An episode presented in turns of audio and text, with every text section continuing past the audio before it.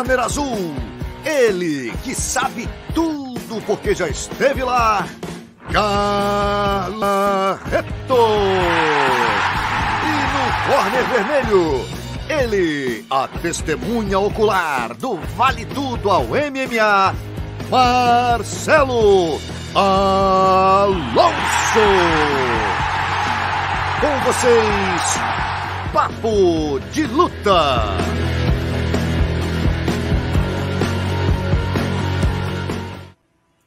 Salve rapaziada, entrando no ar hoje com pontualidade britânica, 8 horas e 1 minuto no horário de Brasília. Porra, edição especialíssima aqui, essa 49. Vamos falar do UFC 273, duas disputas de cinturão, essa luta antológica de Gilbert Burns e o Kamzat Shimaev. Vamos falar também do Patrício Pitbull e Edir Maqui. A revanche ocorre na próxima sexta-feira e do UFC que terá aí Vicente Luque Belal Mohamed no próximo sábado. Muitos outros assuntos. A pauta tá nota 10, galera. Vamos acompanhar. Não esqueçam de curtir aqui o nosso canal. Valeu. E como sempre, estou aqui com meu parceiro Carlão Barreto. Boa noite, Carlão. Fala, Alonso, amigos do Papo de Luta, galera muito boa de luta. Mais um Papo de Luta, mais um Papo de segunda-feira aqui, essa resenha de segunda. Tem muito assunto aí. Vem com a gente nessa, mas antes de vir com a gente, a gente iniciar aqui a nossa resenha de segunda, lembre-se, compartilha aqui a nossa, a nossa live, compartilha aqui nosso programa para que mais pessoas possam assistir e também o YouTube sinta relevância no nosso canal. É muito importante a sua participação. Esse canal é para você que curte artes marciais. Então curte aí, dá o joinha, avisa para a galera, entra lá que no Papo de Luta tá no ar. O Carlão e o Alonso estão lá debatendo os grandes assuntos da semana. Não perde a oportunidade, vem com a gente nessa. Assina o canal do PVT e vamos juntos. É isso. Como sempre, a gente começa aqui agradecendo quem acredita na gente, nossos apoiadores, nossos parceiros. Venom Brasil, patrocinador oficial do UFC. Grande André da Venom aí, sempre com a gente, sorteando brindes em várias edições aqui do Papo de Luta. Boni, não basta ser bom, açaí tem que ser Boni. Tá aí, ó. Algumas imagens da fábrica, altíssimo nível, nosso parceiro Boni. Açaí nota 10 do nosso parceiro. Bet Combat, que é a plataforma de apostas esportivas patrocinadora do Charles Oliveira e, e, que também patrocina aqui o nosso Pitacos do Carlão. Hoje, essa, hoje tem, como sempre, o Carlão vai trazer os pitacos dele para você apostar lá na Bet Combat. E Kimonos Braus, nossa parceira mais nova aqui, a Luca nunca termina. A nova marca de kimono já está vestindo aí grandes feras do esporte. Bom, e eu quero começar hoje falando. O Carlão teve lá em Manaus, rapaz, estava te acompanhando nas mídias sociais, né? Tive a honra de participar enquanto eles vieram aqui no Rio é, fazer o documentário, né? Um documentário especialíssimo, galera. Você que acompanha o Jiu-Jitsu deve saber, né? A importância de Manaus, do Amazonas, no Jiu-Jitsu nacional. E aí é, um grupo aí de produtores fez o Clã das Jiboias, um, um documentário sobre a história do jiu-jitsu no Amazonas, contando a importância aí, né, dos personagens principais que construíram essa história.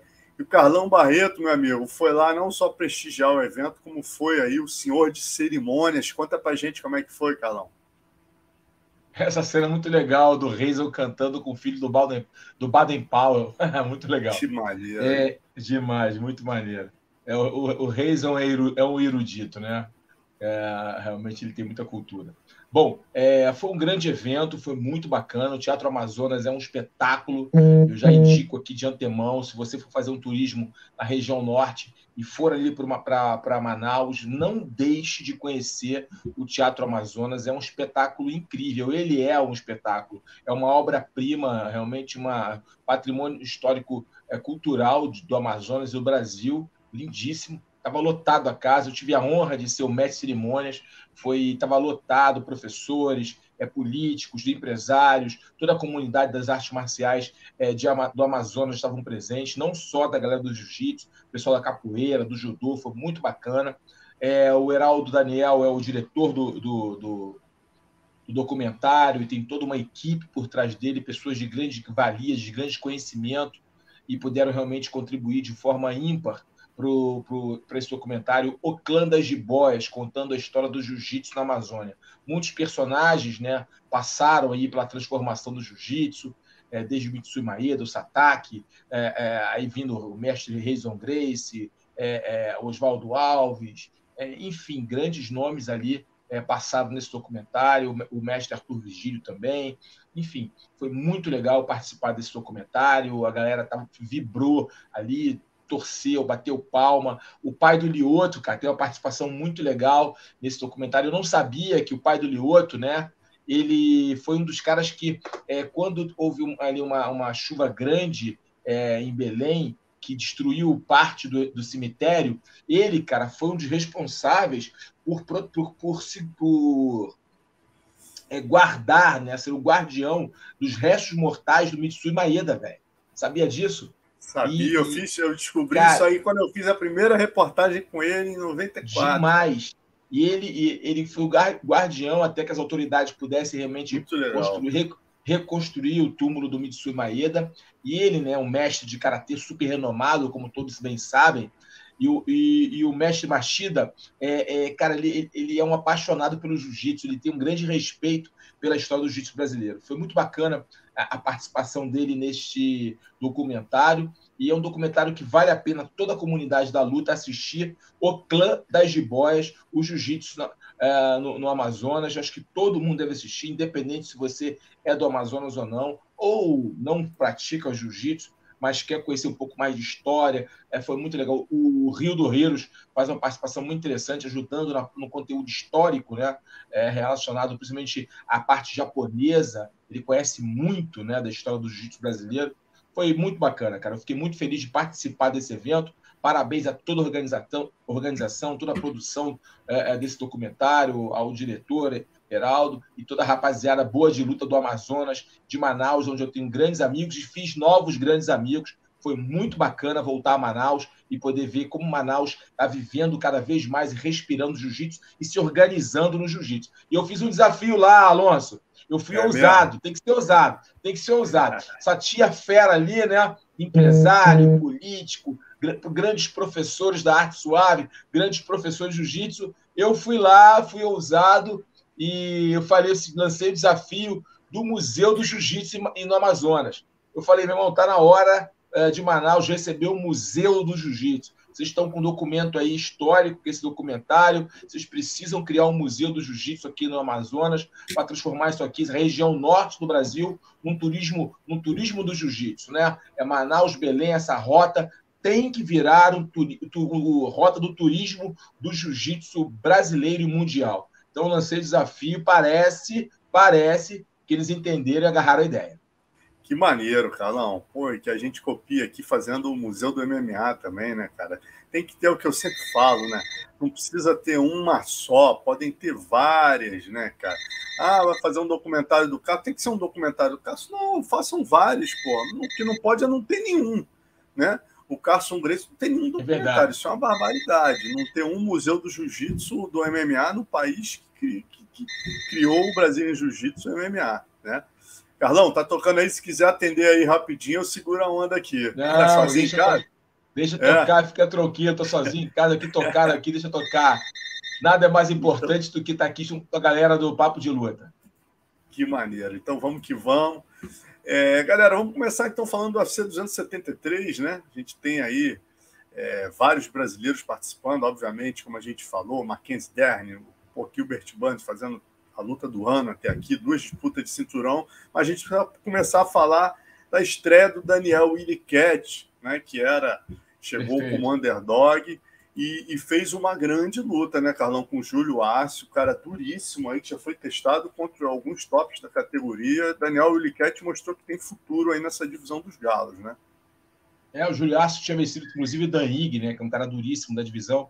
Não, ele lutou bem, o, o, o Williquete, né, ele lutou bem, ele se comportou muito bem, encurralando, botando pressão, indo para cima, fazendo ali uma, uma, tendo atitude melhor dizendo, né, a palavra que mais é externa, que mais pode ser sinônimo é, da, da, da, performance do Daniel, do Daniel é atitude, né? Ele, ele foi um lutador de atitude, não se intimidou pela estreia, por estar pegando um cara mais experiente, foi para cima.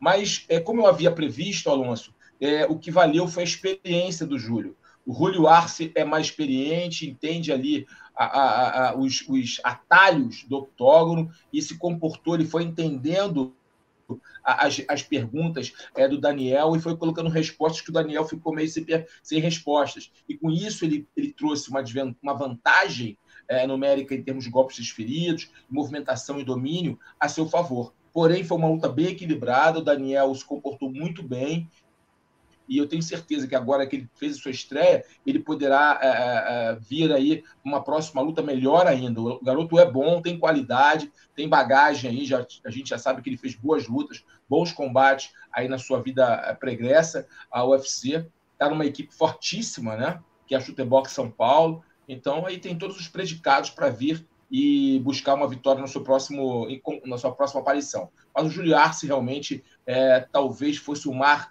muito muito turbulento para ele em seu primeiro confronto, sua primeira é, luta no UFC. Exatamente. Bom, vamos falar aqui da Mackenzie agora, né, Carlão? Você tinha previsto aí que ia ser uma luta dura, se eu não me engano, até no papo no Pitacos do Carlão semana passada, você deu uma leve vantagem para Tícia Torres e Sim. realmente foi muito apertado, né? Eu diria que talvez o que diferencial foi ali aquele segundo round, ali onde ela conseguiu né? Talvez a primeira Kimura voadora da história do UFC. Impressionante que essa menina fez. Mas primeiro eu te pergunto, concordou com o resultado? Sim, concordei com o resultado, concordei. Achei que o segundo round, ah, no, no, terceiro round, perdão, o primeiro round foi da, da Tícia Torres, o segundo round da Mackenzie, com muita clareza, e o último round foi bem equilibrado, mas acho que a Mackenzie foi um pouco melhor, conectou um golpe poderoso para cima da, da Tisha. E o segundo round foi definitivo para o resultado da luta. Por que eu digo isso? Porque a, ele trouxe para um grande desconforto para a Tisha. Ela, ela realmente foi muito raçuda ali em defender aquela pegada do braço, né? Quando, ela, quando a Mackenzie puxou para a guarda e atacou na, na, na Kimura, buscando ali a chave, a chave e, mas ela conseguiu com muita destreza e raça defender o movimento depois de ataque de braço também, mostrou que estava bem treinada ali, com bons fundamentos de defesa. Agora, isso tirou além, da, além do gás dela, né? Ela ficou mais desgastada, ela, ela despendeu muita energia para não ser finalizada, isso contou. E outro ponto importante, ela ficou temerosa diante do que a Mackenzie podia trazer para ela. Então ela ficou buscando não, não entrar em confronto, acabou fugindo um pouco da luta, batendo, saindo, tentando se movimentar, mas os golpes que ela lançava não eram golpes contundentes. Por quê? Porque a Mackenzie tem envergadura, a Mackenzie tem braços longos, e a Mackenzie estava achando ela primeiro. E isso trouxe para ela um desconforto, ela ficou um pouco temerosa de se arriscar e tentou controlar a luta. Nessa de controlar a luta, ela deu brechas para o crescimento da Mackenzie, que apesar de ter feito uma, uma tática errada no meu, no meu modo de pensar, ela se arriscou muito, ela foi muito afobada para cima, e isso ela ficou muito vulnerável para contragolpes. No, no outro lado, isso deu certo, Alonso. Olha que loucura. A tática meio afobada da Mackenzie de ir para cima com tudo acabou dando certo. Por quê? A Torres se assustou não conseguiu achar a distância, perdeu o time, perdeu a distância. Com isso, ela, ela, ela, ela, ela girava para um lado para o outro, tentando cortar ângulo para achar distância, mas ela é menor. Então, quando a Mackenzie vinha soltando suas burdoadas, vindo para cima com tudo, deixava a Tícia desconfortável. Ela, com isso, ela começou a perder distância. No segundo round, a Mackenzie conseguiu grudar e puxar para a guarda. A Tícia é uma lutadora difícil, ela se movimenta muito bem, tem boa velocidade, tem um background no karatê, mas diante de uma lutadora grande e forte como a Mackenzie, e a Mackenzie é forte para a categoria, isso é claro e evidente, e ela vindo para cima com tudo, ela ficou um pouco perdida na movimentação. Isso trouxe uma vantagem para Mackenzie, confiança para Mackenzie, apesar de tecnicamente ele errar no seu posicionamento, se, se expondo tanto, ficando vulnerável para contragolpes é que a Tisha ficou um pouco, ficou um pouco assustada e não conseguiu conectar golpes poderosos. Se a Tisha tivesse um pouco mais de tranquilidade, ela poderia ter causado dano para Mackenzie nessa tentativa afobada de agarrar que ela fez. Você concorda com o Verdun? Ele falou isso na transmissão e depois aqui no Depois do Gon, é, que, que, a Mackenzie precisa ter mais cuidado com aquele queixo alto dela ali, que ela precisa trabalhar mais ali o striking nesse então, sentido. É justamente, é, ela, ela se expõe muito porque ela não tem um apuro técnico, ela está treinando muito boxe, mas o postural corretivo dela, quando ela entra, a Mackenzie tem um, algo muito importante que precisa ser claro. A Mackenzie é uma montadora de coração. A Mackenzie não é uma montadora tática. Não queiram que a Mackenzie coloque tática na sua luta estratégia. Ela não é estratégica. É uma montadora de coração. Ela se entrega. Ela é uma montadora de entrega. Isso fica claro e evidente só você ver o perfil dela. Ela é uma montadora que se entrega. Não esperem da Mackenzie uma montadora cerebral, tá? Ela não é uma lutadora cerebral, é uma lutadora de entrega, ela vai para cima, ela acredita na mão dela dura, ela acredita no jiu-jitsu dela, ela vai para cima. Ela bota coração nas luvas, tá? É empolgante até, é empolgante, mas sim, ela tem um queixo alto, ela, ela vai para cima com tudo, ela pode, ela fica vulnerável contra golpes, ela, ela, ela se abre ao socar, sim, sem dúvida nenhuma. Tecnicamente, você analisando a Mackenzie, fazer um raio-x raio técnico dela, você vê várias brechas, porém às vezes essa, essa volu esse, esse entusiasmo dela, essa atitude dela, faz com que as oponentes fiquem um pouco receosas de atacar e serem surpreendidas com, com, a, com, a, com a Mackenzie derrubando e levando para o chão. E a Mackenzie no chão realmente é diferenciada. ela não é campeã, ela não é campeã mundial à toa, ela é muito boa, ela é craque no jiu-jitsu. E com aquele, esse volume dela, essa vontade dela, ela acaba realmente trazendo dificuldade, dúvidas para seus oponentes. Mas sem dúvida, tecnicamente, a Mackenzie precisa melhorar muito. Maravilha, vamos seguir aqui, vamos falar aqui da primeira disputa de cinturão. Vamos deixar por último, galera, a luta, né, o main event do povo, Durinho e, e, e Shimaev. Né? Então vamos falar aqui do, do, da primeira, a última luta da noite, que foi a disputa de cinturão peso-pena do Alexander Volkanovski, né, cara, que é um cara que realmente está dando show aí, limpou a divisão, do Max Holloway duas vezes com propriedade, ganhou do Brian Ortega, está dando verdadeiros shows.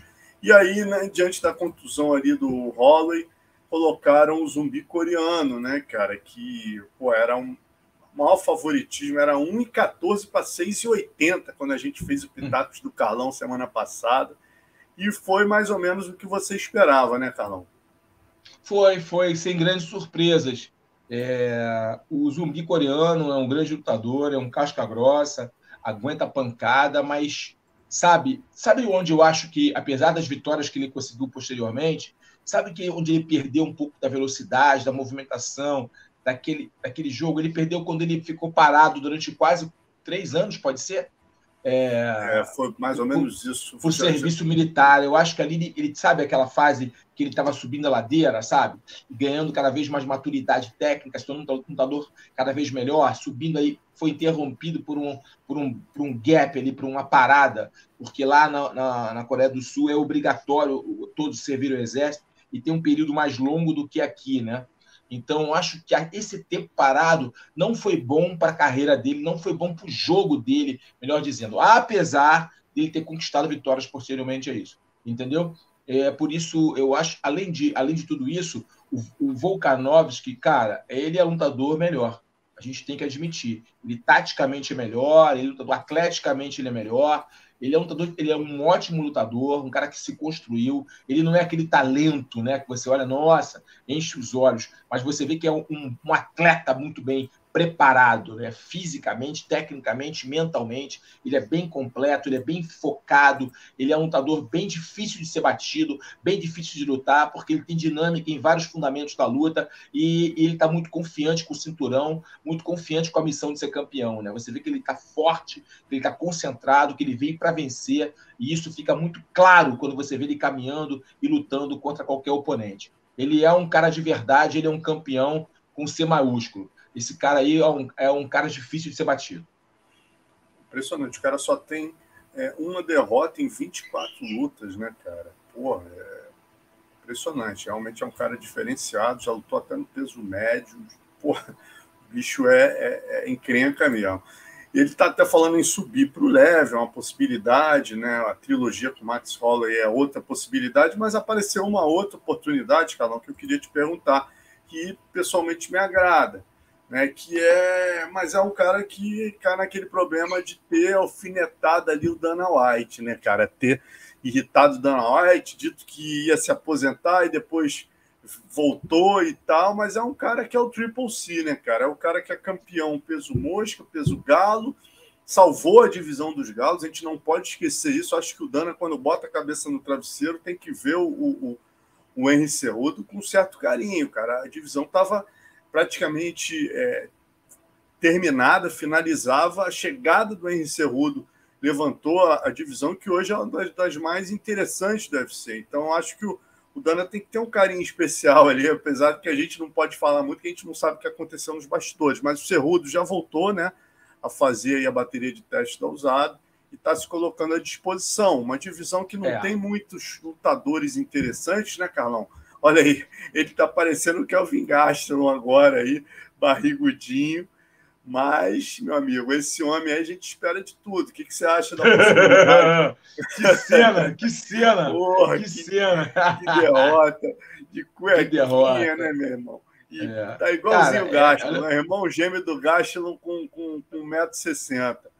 É, o Gastelum que... também não está muito alto, não, Alonso. É, é verdade. Cara, Mas, eu acho sempre interessante. Eu acho, eu acho interessante, né, cara? Porque o Triple C, né, como ele mesmo se, se intitula, cara, ele é um lutador diferenciado, um campeão em duas divisões, como você bem disse, é um ótimo lutador, muito tático, muito inteligente, uh, evoluiu muito nos fundamentos do MMA, né, essa transição wrestling-MMA. Cara, é uma luta interessante. O único ponto que eu falo, Alonso, que já debatemos sobre isso, é, é as entrelinhas de contrato porque não é legal para o UFC também, a gente tem que entender o lado do Dana White, né? O pessoal não gosta muito de entender o lado do Dana White, mas devemos entender como empresários. É o seguinte, pô, eu boto esse cara para lutar. Ele estava parado, só falando. E aí ele vem é, é, é, e bate no meu campeão, meu campeão indiscutível, e aí ele fala assim: pronto, vim aqui parado da aposentadoria é, e bati no campeão do UFC. Eu sou o cara. Aí para de novo, e aí o Dana White vai ficar com esse osso de galinha engasgado na garganta. E aí? O que, que você me diz como empresário? É, tudo depende da, do, da, do, do, contrato. Ele tem que ter um contrato onde ele tem que, pelo menos, defender o cinturão em duas oportunidades antes de se aposentar. Talvez assim, uma multa milionária, talvez assim o, o Dana White possa ter segurança de colocar o Henry Cerrudo contra, contra um dos seus campeões mais duros, campeões mais é, é, é, é dominante, mais forte que ele tem. É mais dominante, melhor palavra que você achou, perfeita palavra, mais dominante que você tem aí entre todos. E Carlão, uma curiosidade, né? Hoje no MMA Hour, lá com Ariel Haluani, estava vendo aqui há pouco, o próprio Volkanovski colocou até uma questão. Falou: olha, poderia ser uma luta interessante, mas eu acho que, até por respeito ao meu legado, o Cerrudo tem que fazer alguma luta, tem que mostrar né, que pode chegar a mim e vencer alguém no pena, tendo em vista que ele conquistou o cinturão peso mosca e peso galo, né, cara? Então acho que isso também é uma exigência bem é, é, é razoável do Cerrudo. A gente lembra que, olha aqui, você tem como número do, número um, Max Holloway, número dois, Brian Ortega, número três, Yair Rodrigues, número quatro, Zumbi, o cinco, Kelvin Keita, quer dizer, uma galera chegando, tentando subir. Eu concordo que seria justo ele pelo menos fazer é, uma luta, o... né, cara? Também acho. Ele ia ter uma garantia para o evento isso. É ele e o Max Holloway poderia ser uma ótima luta. Cerrudo versus Max Holloway. Exatamente, que o garantisse aí na a, a Staple Shot. Bom, vamos seguindo agora para uma das lutas é, mais polêmicas aí da noite, né, cara? Que foi uhum. a outra disputa de cinturão.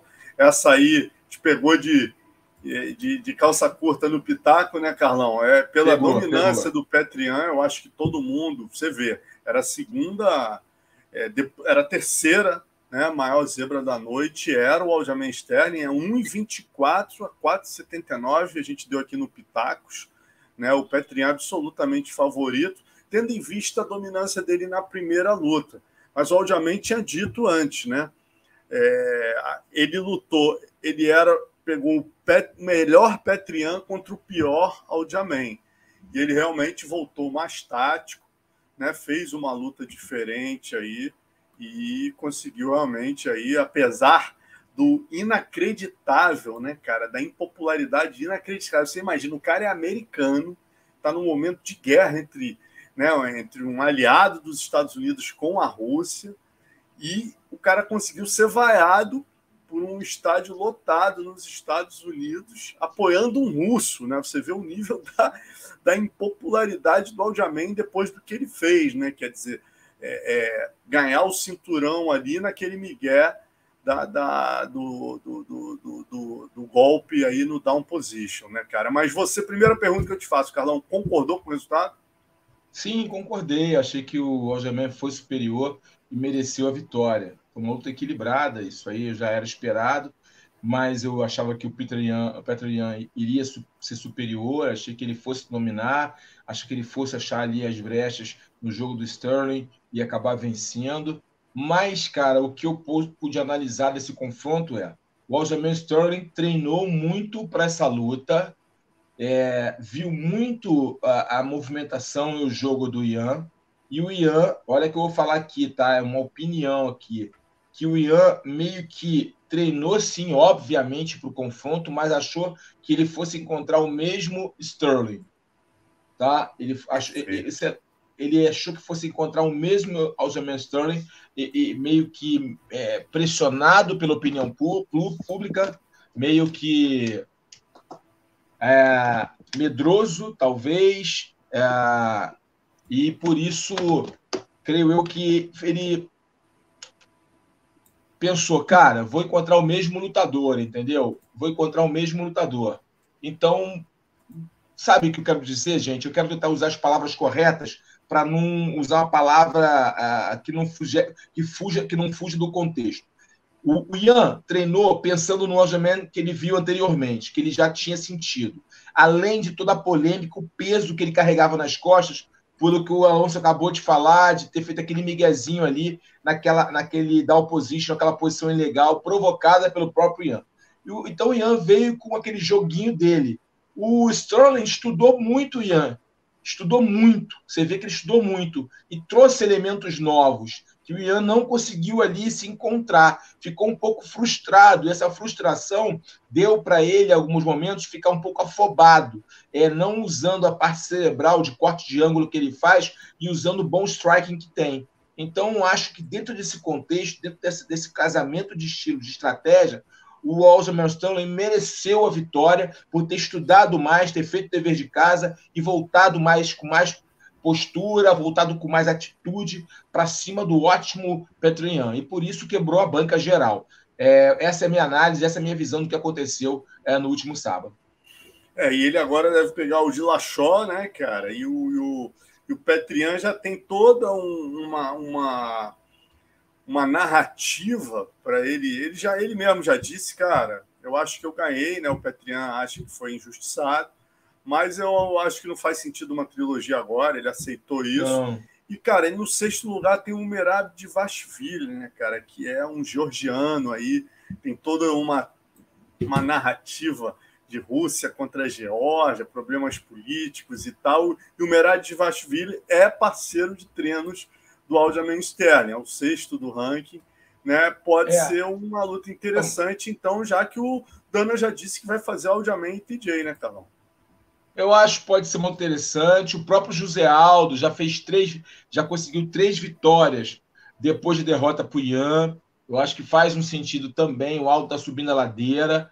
É, por que não? Né? Ele já bateu em três é, é, de formas convincentes né, o Aldo poderia sim ser uma opção, né? Por que não? Né, uma, uma segunda luta entre eles sempre é uma luta interessante de se ver. Eu acho que o Merab é, é uma opção, sim, porque você falou, né, o contexto dele está vindo de uma ótima sequência de vitórias, dele ser georgiano, de principalmente de ser um companheiro, né, de ser assim, o maior sparring, o maior treino do Aljamain Sterling. É, então tem todo um contexto, bater no companheiro de equipe, né? Pode-se trabalhar isso aí é, é, no down, vai, vai, vai ter uma boa história para ser contada. Agora, eu gostaria de ver o Aldo. Acho que o Aldo mereceria uma luta contra o Ian, visto que o Aldo vem numa sequência de três vitórias e poderia ser interessante o Aldo ter essa, essa oportunidade de uma revanche. Pô, bacana, ótima, ótima possibilidade também. É, eu te confesso que me incomoda um pouco, mas é o que você falou, né, Carlão? A gente tem que entender também o, o UFC como uma empresa, o que, que vende mais, isso tem que ser levado em consideração sim, porque como fã, né, cara, a vontade que dá é a gente ver o Aldo contra o Dillashaw, que voltou, fez uma luta questionabilíssima contra né, o Corey Sanhagen, que a gente viu o Aljamain finalizou o Cold Sanhagen. O único cara que finalizou o Cold Sanhagen, né, apagou o Cold Sanhagen, foi o Aljamain Sterling, né? Então, assim, porra, se, se, se ele não tivesse o histórico que tem a moral que tem, né, cara, ele certamente seria colocado para fazer uma luta com o Aldo, que é um ídolo mundial também, né, cara? É um confronto é. interessantíssimo ali, Mas dois eu acho, ídolos. Eu acho pouco provável.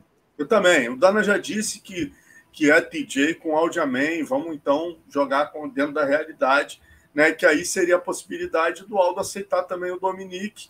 É o que você falou, pode ser o Petrian, sim, poderia ser uma possibilidade.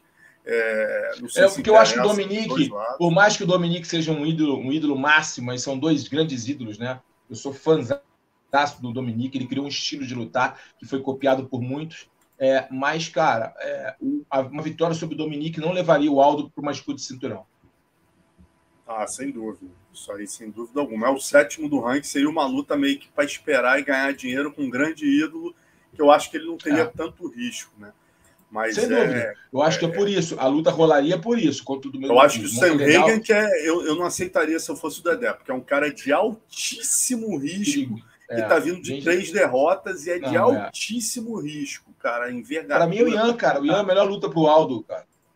Pode o, bateu no Rob, Rob, Rob Fonte já na, na, último confronto, cara. É, o, o Ian seria uma ótima luta. Eu acho que o Ian ia gostar dessa luta porque ele já venceu, então seria uma interessante para ele uma revanche com o Aldo, uma luta que dá popularidade para ele diante da popularidade do Aldo, e é uma luta que se ele vencer o Aldo, o Aldo bem pela segunda vez, é uma luta que empurra ele para mais próximo de uma revanche pelo cinturão. Isto é, se o Aljamain Sterling tiver com o cinturão quando enfrentar o Dillashaw, que eu acho pouco provável. Eu acho que o Dillashaw bate ele. Bate nele. Corroborando com o que você falou, Carlão, eu jogo aqui um depoimento do Pedro Munhoz, que teve com a gente aqui, e do próprio André Pederneiras, né? O André Pederneiras falando que o Aldo hoje lutaria diferente com o Petrian, fala, gente, estava no meio da pandemia, o Aldo se adaptando à nova categoria, sem querer dar desculpa, mas é, é, ele não, não ele estava fisicamente se adaptando, foi uma luta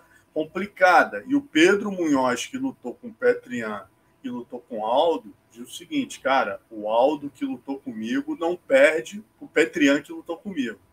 Né? Então, eu achei interessante essa colocação dele. Isso mostra também que o Aldo vem num processo evolutivo, né, cara? Eu acho. Então, só aí... você ver. O Aldo tá mais forte, velho. Na categoria de baixo, só você vê o Aldo, gente. Fisicamente, é não, precisa, é não precisa nem falar nada, só você vê a qualidade muscular do Aldo agora. É incrível isso, é meio que, sabe, é super é, é, é meio surreal, né? Porque ele, ele, ele sofria na categoria de cima, vinha que nem um, uma caveira. Mal, né, coitado? E de repente o Aldo na categoria de baixo ficou uma máquina. Né? E sim, ele acertou o treinamento. Ele mudou a preparação física, com certeza, a parte nutricional, com certeza é, achou ali o, a, a, o, o, ponto certo para ele, né? É, achou o ponto certo em termos de preparação física e em termos de preparação nutricional. Achou o ponto certo que deixaram ele no nível muscular de qualidade atlética incrível, entendeu? Um, um homem de 36 anos, né? 37 anos, 36, 37 anos. Então, quer dizer, é, a gente tem que levar isso em consideração. Então, é, o Alto está muito bem preparado. Eu acho que hoje ele faria uma luta diferente contra o Ian, uma luta seria mais dura, não sei se ele venceria, mas seria uma luta mais porrada, uma luta mais dinâmica, com mais é, possibilidades. Então, por que não o Aldo lutar de novo com o Ian diante da derrota dele? Ah, a luta do Ian foi questionável. Gente, o que vale é o que está escrito. Foi uma luta dura, uma luta equilibrada. Eu não contesto a vitória. Eu também pontuei a favor do Sterling, apesar de ter sido uma luta muito equilibrada, como era esperado. Só que a gente esperava uma vitória um pouco mais clara é, do Ian, porque a gente sabe das nós achávamos né, que ele fosse superior ao, ao Sterling como na luta anterior. Porém, o Sterling vem treinado, gente, trouxe para ele novas perguntas, que ele ficou um pouco indeciso, e essa indecisão deu brecha para essa pontuação final. Boa, Carlão. E vamos então para a luta que todo mundo está aqui, ó. 300 e. Deixa eu ver quantos que estão aqui com a gente. 332 pessoas, galera. Só 150 deram joinha. Vamos lembrar aí de dar aquela força para gente, que é muito Dá o like aí, galera. Dá o like. Dá um like aí, valeu que o YouTube aí reconhece, isso é bem importante para nós. Bom, vamos lá.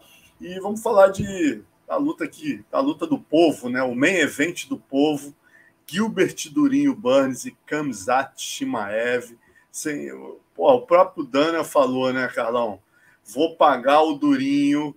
É, normalmente, né, galera, o derrotado recebe é, 100 com 100. É, se você ganha, você ganha, né? Mais 100 mil.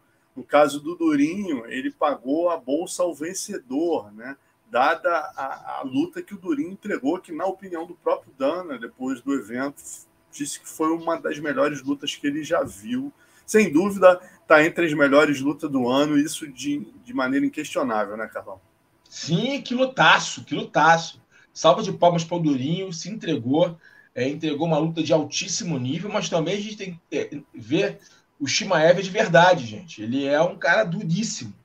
Ele lutou com um cara que é um dos melhores da divisão, já foi disputou o cinturão, um cara completo como o Durinho.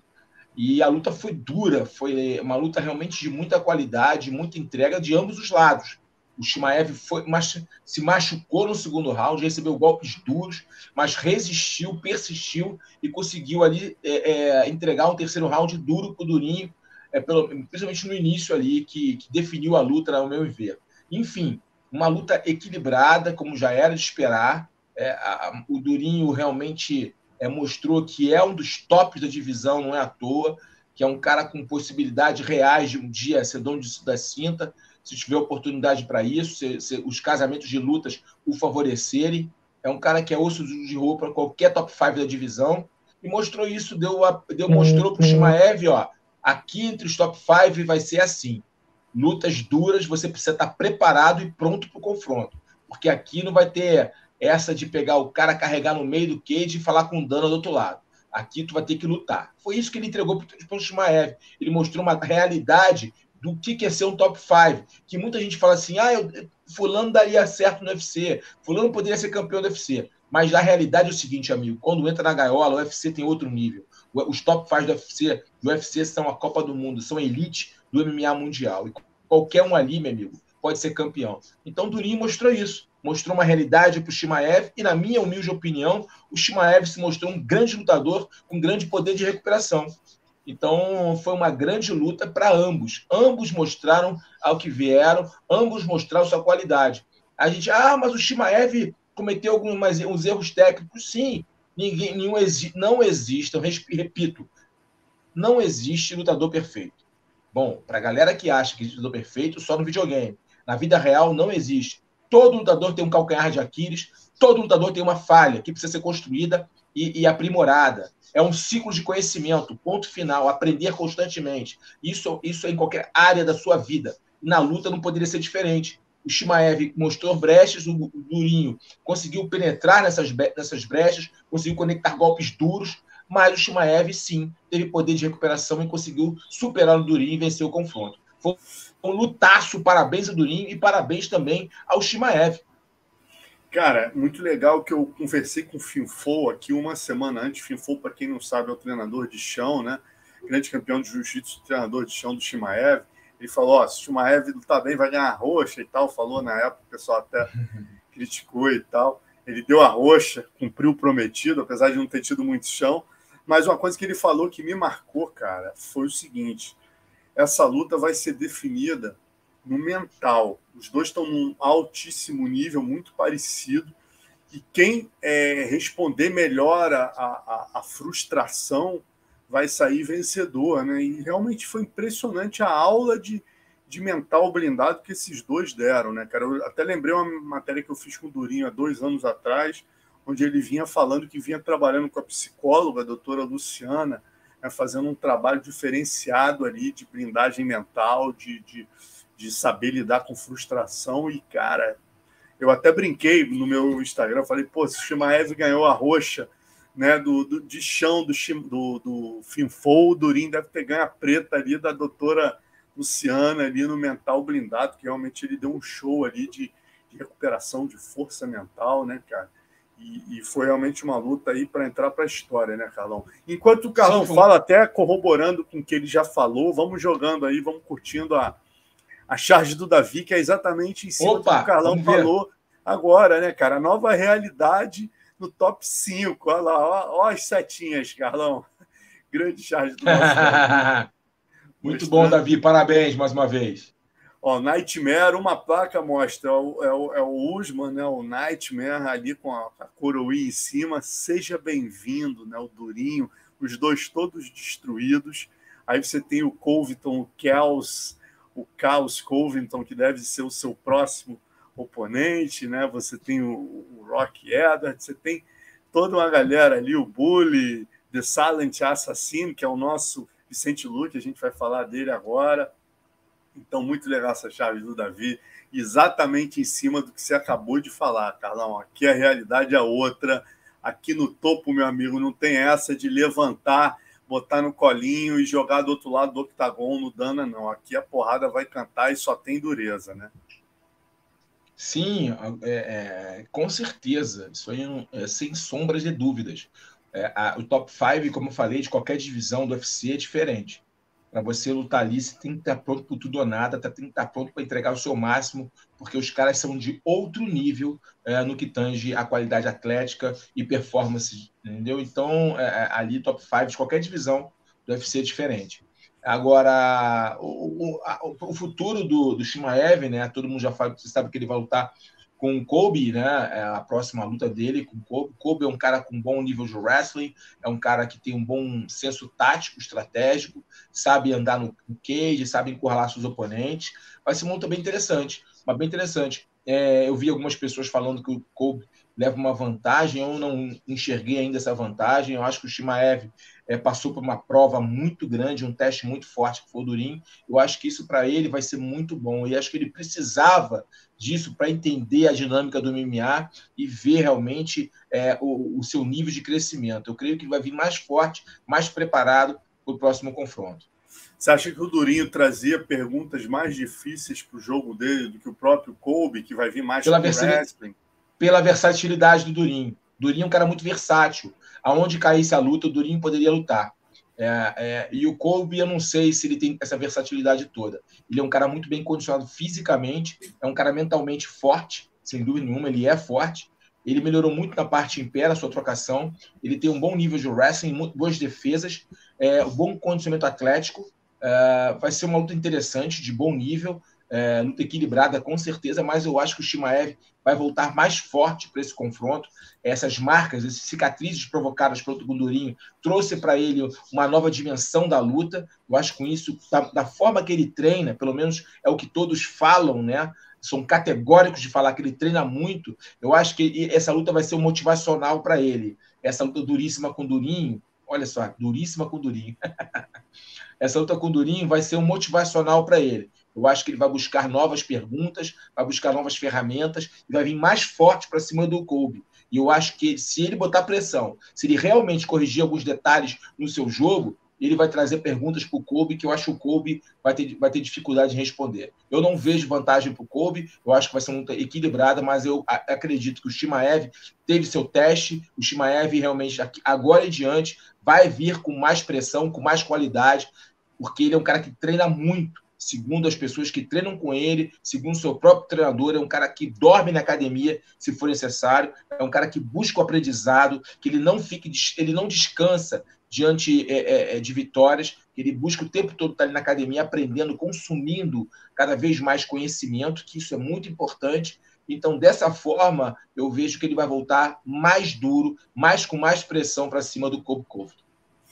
Maravilha, 412 com a gente ao vivo, galera. Vamos lembrar de deixar o like e vamos seguindo que agora, meu amigo, a gente lembra que essa semana a gente vai ter Patrício Pitbull. Muita gente estava perdendo, até eu confesso que quando eu olhei na agenda aqui, falei: caramba, já é agora a luta do Pitbull com o Maqui é de novo, né, cara? A primeira foi dia 31 de julho de 2021. A gente lembra aí que o Maqui surpreendeu, né, cara? Uma guia aí que 18-0, fenômeno esse garoto, 18 lutas, 18 vitórias, 27 aninhos. Pegou o nosso Pitbull aí que vinha de 32 e 5, 37 lutas, luta MMA desde 2004, quando o Edi só tinha 9 anos de idade, o Pitbull já lutava vale tudo, já lutava MMA, né, cara? E aí ele conseguiu vencer o Pitbull, surpreender com uma guilhotina, né? Acertou aquele uhum. chute, deixou o Pitbull tonto, aproveitou e finalizou na guilhotina. Pitbull usou todo o, a, moral que ele tem junto ao evento para conseguir a revanche justíssimo, né? E agora, praticamente nove meses depois, ele fará no próximo, na próxima sexta-feira a revanche com o Eddie McKee. Né? E lembro, Carlão, eu estava olhando aqui o, o Pitbull, todas as revanches dele, ele venceu, né, cara? Então isso é. mostra. E, e ele fez quadrilogias, ele fez quatro lutas, ele fez. Cara, ele realmente, o Pitbull, olha só, ele lutou com Pat Curran, ele lutou é, duas vezes, né? É, foi derrotado em 2013 e depois, em 2014, ele venceu unanimemente. Depois ele pegou o Daniel Waite, não, ele pegou o Daniel Strauss, fez tetra, tetralogia ou quadrilogia com Daniel Strauss né? Ele lutou em 2011, 2015 duas vezes e 2017. Né? Ele foi derrotado uma vez de maneira polêmica em 2015, mas venceu todas as outras, sendo que a última ele finaliza. Aí ele em 2018 e 2015 ele luta com Daniel Weichel, ele ganha, é, nocauteia a primeira em 2015, em 2018 ele vence Split Decision e a última foi com o Emanuel Sanches, que ele lutou em 2018, foi derrotado em 2021 ele finalizou. Então isso mostra o quê? Que o Pitbull é um cara extremamente CDF, né, Carlão? Um estudioso que com certeza vai vir diferente para essa luta com o Eddie McKee. E aí eu já te pergunto, emendando, qual a sua. É, o que, que você prevê aí dessa luta, sem ser pitacos, mas pode já dar o seu. Bom, é uma luta realmente difícil. O Strauss, o favoritismo dele é real ele é mais forte, mais jovem. É, você falou o Magui, né? Você falou o Strauss, o, o Wade Magui. Desculpa, gente, o, o Magui. É o que você falou do Strauss, é que eu ia falar do Strauss aí, da, que era tetra, né? Amanhã a luta, mas enfim, desculpa. O Edi Magui, é, é, é, ele é mais forte, ele é mais alto, é, é mais jovem, isso tudo conta bastante. A gente não pode também romantizar né, as coisas, tem que ser claro, claro transparente. É, é uma luta difícil para o Pitbull, muito difícil. O Magui tem grandes ferramentas, é um cara com muita qualidade. É, ele não chegou a 18 a 0 à toa. Ele provou isso no último confronto com o Pitbull, trouxe, uma, um, trouxe um novo elemento que pegou o Pitbull de surpresa. Aquele chute dele foi tudo onde começou ali é, o, a vitória dele, onde ele abriu o caminho para a vitória é, um chute despretensioso, o Pitbull não esperava, ele, ele jogou o Pitbull para cima do chute com um corte de ângulo, isso precisa de inteligência tática para tal. É, então a gente tem que olhar isso com olho clínico. É uma luta muito difícil.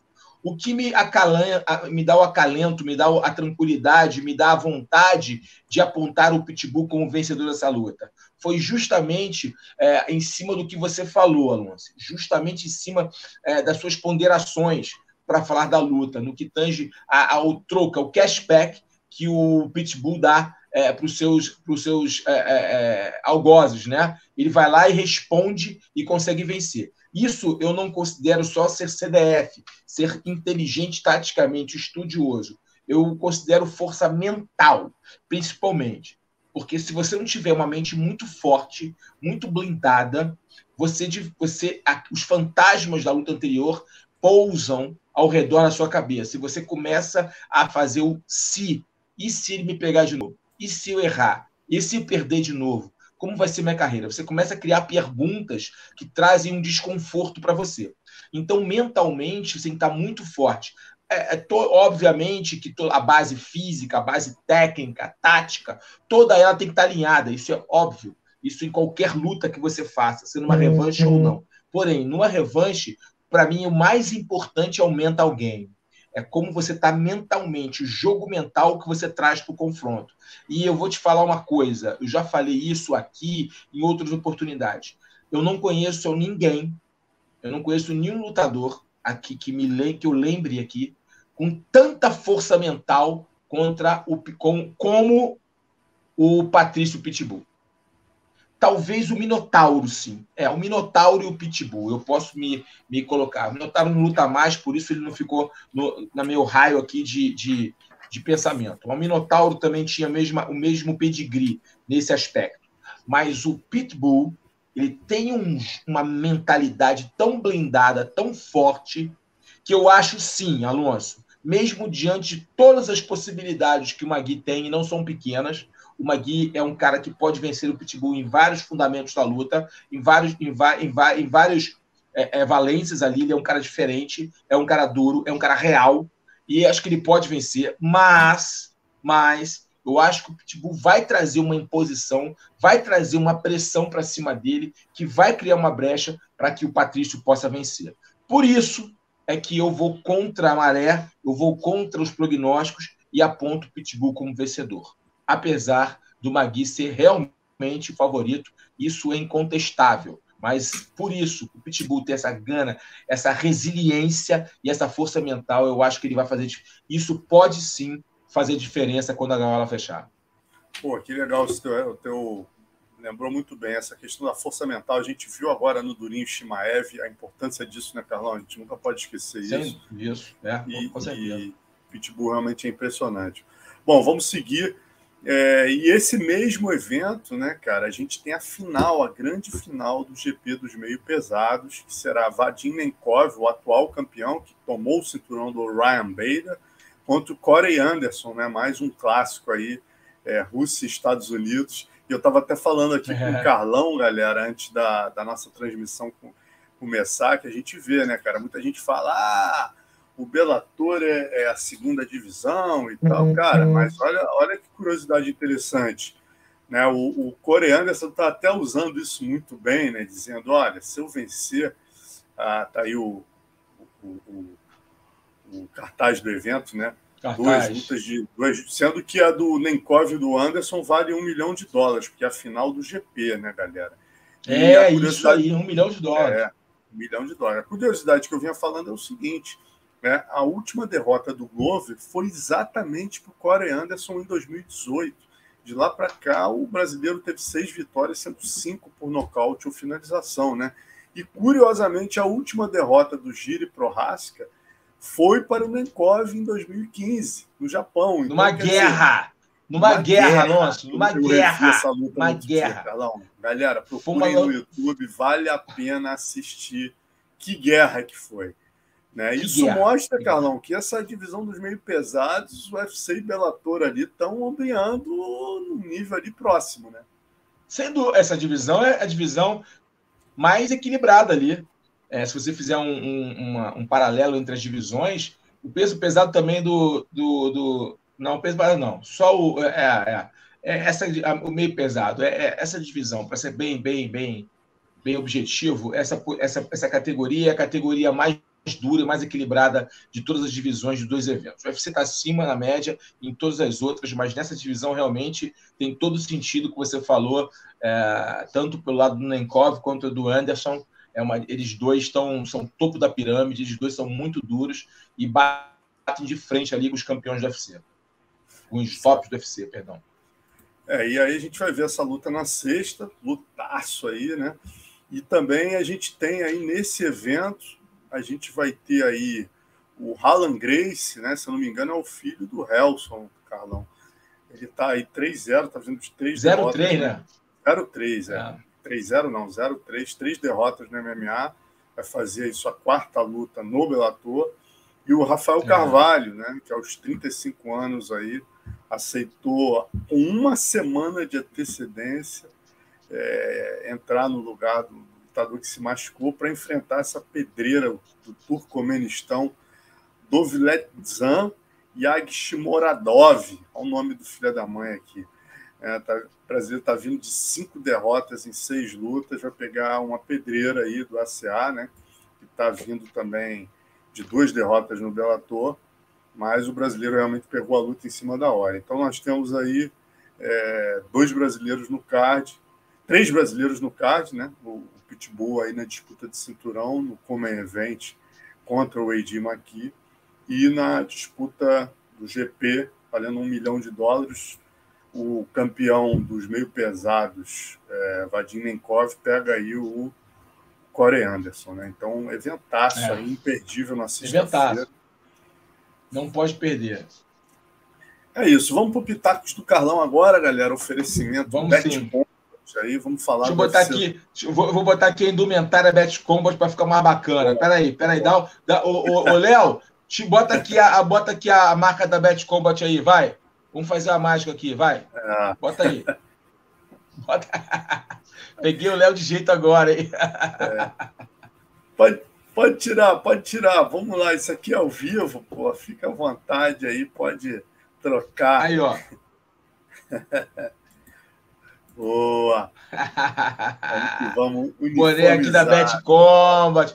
Aí, a Bet Combat, manda outro boné para mim, hein? Tô pedindo já outro boné, que eu gosto muito de boné, hein? Manda outro. Pô, não tenha dúvida, meu irmão. Isso aí eles vão mandar com certeza. E vamos que vamos, né? Bet Combat aí é a sua plataforma esportiva, das poucas aí que prioriza o MMA, né? E o futebol fica em segundo plano, a Bet Combat Isso é importante. MMA, Isso é importante, galera. Modalidade. Isso é importante que o Alonso falou, galera. A Bet Combat, é, existem várias né, a, a, sites de apostas, mas a Bet Combat prioriza o MMA. Então vamos apoiar quem nos apoia. Se liga nessa.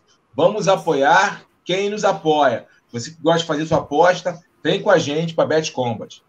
Maravilha. E lembrando que o principal patrocinado da Bet Combat é o nosso Charles Oliveira, o Charles do Bronx, está campeão dos pesos leves aí. E vamos falar do, do evento de sábado, né? 16 de abril agora, Vicente Luque luta com Belal Mohamed é, em Las Vegas. Te lembra que é uma revanche de 2016. Falar dessa luta no final, né, Carlão? Vamos começar falando aí é, dos, dos, outros brasileiros aí que vão participar. Né? Estela Nunes pega Sam Hughes. É, Estela Nunes aí tá favorita, 1,49 para 2,71. Concorda com o favoritismo, Carlão? A Ser Hughes, lutadora limitada, 23 derrotas, se eu não me engano. Uh, Estela Nunes também concordo com o favoritismo e aposto aí que na vitória da Estela Nunes. Maravilha. Uma outra luta aqui no undercard, né? A gente lembra que nesse card o Eliseu Capoeira pegaria o, o Munir Lazés, infelizmente teve problemas pessoais, e hoje na AG Fight, não trouxe detalhes do que aconteceu, mas teve que se retirar, a luta foi cancelada. Então, a gente tem outros brasileiros aqui no card. Temos, por exemplo, a Mayra Chitara, né? além da nossa da Estela Nunes, a gente tem a Mayra Chitara, que é a favorita contra a Wu Yanan, chinesa, 1,25 para 4,18, franca favorita, a brasileira no peso galo. A gente lembra que a Chitara tem duas vitórias, um empate, duas derrotas no UFC. E a chinesa é, tem três derrotas e uma vitória no evento. Carlão? É, eu também concordo com o favoritismo. A chinesa é, não é uma lutadora muito boa, para falar a verdade. Tá? Ela é dura, né? Ela tem ali seus predicados, mas eu acho que a Mayra Chitara, é, se fizer o jogo inteligente, se, se, se, se, jogar, fizer a primeira jogada, se impor né? não ficar respeitando, acreditar no seu potencial, tem todas as possibilidades de sair com uma vitória com W dessa luta. Eu não, eu sinceramente, é, por mais que haja um certo equilíbrio, né, porque apesar da Iana não ser uma lutadora de muita qualidade, mas ela tem muito vigor físico, tem um bom atleticismo, eu boto a Chitara como favorita, sim, e creio que ela conseguirá vencer. É uma luta boa para a Chitara, por sinal. Maravilha. A gente tem outro brasileiro no card, além da luta principal, que é o Caio Borralho, peso médio, fazendo sua estreia no evento. Né? O brasileiro está 10-1, ou seja, tem 11 lutas, apenas uma derrota. Está né? Tá estreando no UFC, vindo de duas vitórias no Contender Series. Ele lutou tão bem na primeira, o pessoal não gostou que o Dana não o contratou. O Dana deu uma segunda chance, ele foi lá, venceu de novo, com mais propriedade, foi contratado e estreia uma pedreira, que também foi descoberta no Contender Series. É o russo que está 13-0, Gadzi Omar Gadziev. Né, o, esse é favorito russo, 1,71 para 2,20, ou seja, quem aposta um dólar no russo, se ele vencer, ganha só 71 centavos. Já o brasileiro, quem aposta um dólar, ganha de volta né, 1,20, quer dizer, ganha 2 dólares e 20 aí. Carlão? O, o Caio Borralho é um bom lutador, viu, Alonso? Ele tem boas qualidades, é um bom lutador, é, vai para cima, agressivo. Eu, eu gostei do Caio Borralho, achei que a primeira vez realmente faltou alguma coisa na forma que ele lutou, que ele se conduziu. Ficou muito preocupado em mostrar que era um, um cara articulado, falava inglês tal, é, e, e acho que estava um pouco emocionado na primeira luta, na segunda ele veio para decidir e realmente fez por valer a, a, a, contratação. Vai pegar o Omar Gadziev, que é uma pedreira duríssimo. E eu vi uma lutinha do Omar Gadziev, perdão, engasguei aqui nessa sopa de letrinhas, eu acho que o Omar ele leva uma pequena vantagem. Eu acho que o favoritismo é real, é, que o favoritismo realmente tem o porquê de ser favoritismo. No confronto aqui do Caio Borralho, que é um bom lutador, e o Gadzi, Omar Gadziev, essa sopa de letrinhas russas sempre pega a gente. É, é, é, eu acho que o lutador russo, né, o lutador, leva uma vantagem, sabe, Alonso? É, espero estar enganado, ao mesmo tempo, é por, por ser um brasileiro, né? Eu quero que o Caio faça uma boa performance, mas na minha humilde opinião, para a galera que está apostando aqui no nosso Bet Combat, vai de Omar Gadziev. Creio que ele realmente irá externar o favoritismo e vencer o brasileiro. Eu acho que ele está um pouquinho acima no que tange a qualidade como é, MMA Fire. Eu acho que ele é um pouquinho melhor. Eu acho que isso vai realmente se traduzir na hora que a gaiola fechar. Maravilha, vamos para a luta principal, Vicente Luque, né, cara? O brasileiro está vindo de nove vitórias em dez lutas e pega um homem aí que ele nocauteou em 2016 em apenas um minuto. Lembrando que de lá para cá o Vicente Luque estava com a gente aqui na semana passada no Conexão PVT Assisto, uma entrevista muito legal dele, e ele reconhece exatamente isso. Ele falou: Alonso, depois dessa luta comigo, ele passa a ser um lutador tático e mais cerebral você vê que ele, de lá para cá, ele fez 12 lutas e só perdeu para o Geoff Neal, né? As últimas duas lutas ele mostrou o quão cerebral está, não se preocupando em entregar lutas bonitas, contra o Thompson e contra o Demian Maia, né? Venceu com propriedade, de maneira indiscutível, e conquistou essa luta com o Vicente, que certamente vai jogá-lo ali. Quem, quem vencer essa está ali na cara do gol, né? E o Vicente está favoritismo absoluto, 1,60 para 2,41. Carlão? É, é difícil. O Belal Mohamed melhorou muito, né? Como você bem já colocou aí, o Belal ele melhorou muito.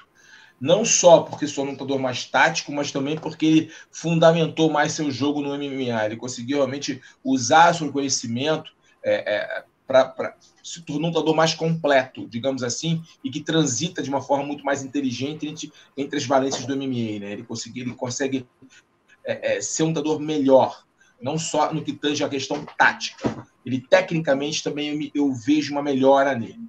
É fisicamente é um bom lutador, é um cara que não se entrega, tem coração, tem pedigree, mas, cara, para você controlar taticamente um cara como Vicente Luque é muito desgastante. Você vai ter que gastar muita energia, porque o Vicente é um cara que pode te nocautear, pode te finalizar, é, ele tem um jogo impositivo, é um cara agressivo, não é um cara que controla a luta, é um cara que busca o infight, que busca a luta, que vai te provocar, que vai te fazer perguntas difíceis, e se você não estiver muito esperto, muito antenado no que está acontecendo em todo o game, você pode ser nocauteado ou finalizado.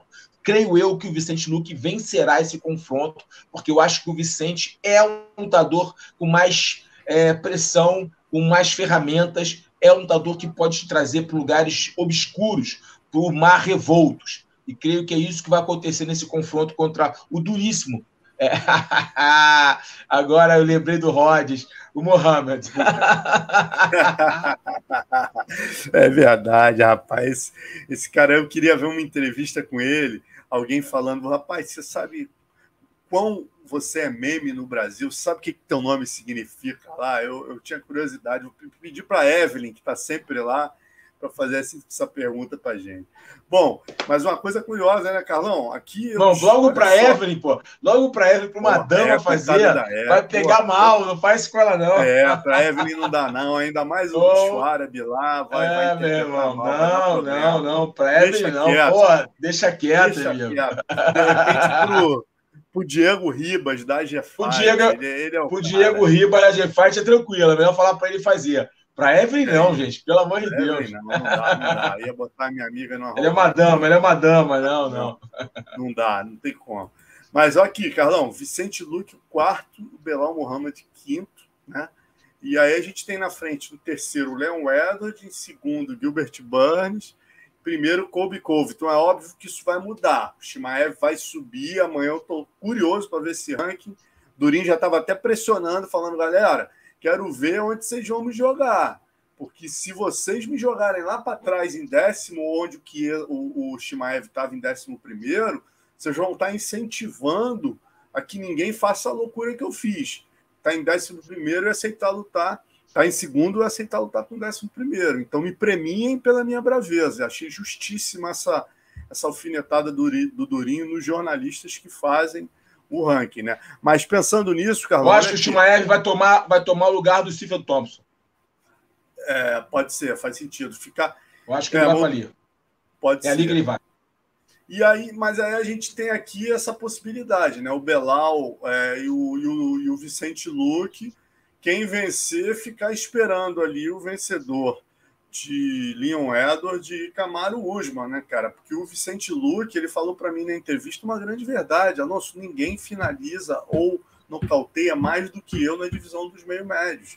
Eu Sim. vou trazer perguntas para o Camaro que, pô, ninguém traga. Ele sabe que já o Shimaev também se passar pelo Kobe, pode furar a fila dele. Isso é fato. Assim como o Poatan está furando a fila de todo mundo nos médios, na divisão de cima. Né? Mas se você for ver por, por, por tudo que está fazendo o Vicente Luque, né? e pelo timing da coisa, né? a briga vai ser entre ele e o Shimaev se passar pelo Kobe. Se Quem luta melhor? O Shimaev, Exatamente. Se o Kobe ganha o Shimaev, ele não vai ter o title shot, a trilogia não agora. Vai, não vai, não vai, não vai. Eu acho que tudo depende da performance. Eu acho que se o, se o Luke nocautear o Belal ou finalizá-lo, ele realmente vai ficar na cara do gol. Aí, vai, aí se o Shimaev vencer de forma dominante o Kobe, aí ele toma o lugar dele. Mas se for uma luta split decision, uma luta muito dura, eu acho que não. Eu acho que ele vai dar oportunidade para o Vicente Luke é, fazer essa, essa, essa luta. Eu acho, né? É um achismo meu aqui. Tudo vai depender da performance do Vicente contra o Belal no próximo final de semana. É isso, vamos seguir aqui que ainda tem muito assunto, já tem uma hora e dez quase de programa, a gente ainda não chegou nem no meio. Vamos lá. É, próximo assunto aqui, já falamos então né, do, do, do UFC, do Pitacos do Carlão. Vamos lembrar, como sempre, né, de ir lá postar aí na, na BetCombat, www.betcombat.com, ou mais fácil ainda, galera, bota né, o, o aí, ó. Valeu, Léo.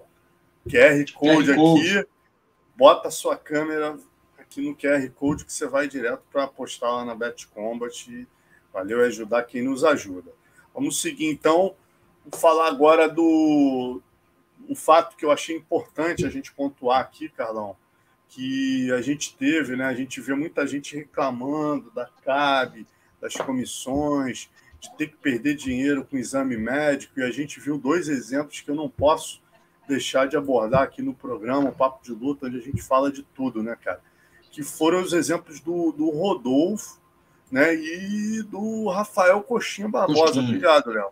Tá aí dois exemplos, galera, da importância de se fazer exames de fazer, é, é, como é essencial. Olha só, esses dois, né? Um pela Comissão Atlética de Nevada e o Coxinha pela Comissão Atlética Brasileira, graças aos exames exigidos por essas duas entidades, né, eles foram retirados do card e tiveram aí sua vida preservada, principalmente Coxinha, que o Rodolfo, graças a Deus, né, segundo o relato dele aqui no Instagram dele, né, ele, ele conseguiu fazer aí a, a, a, o exame neurológico, né?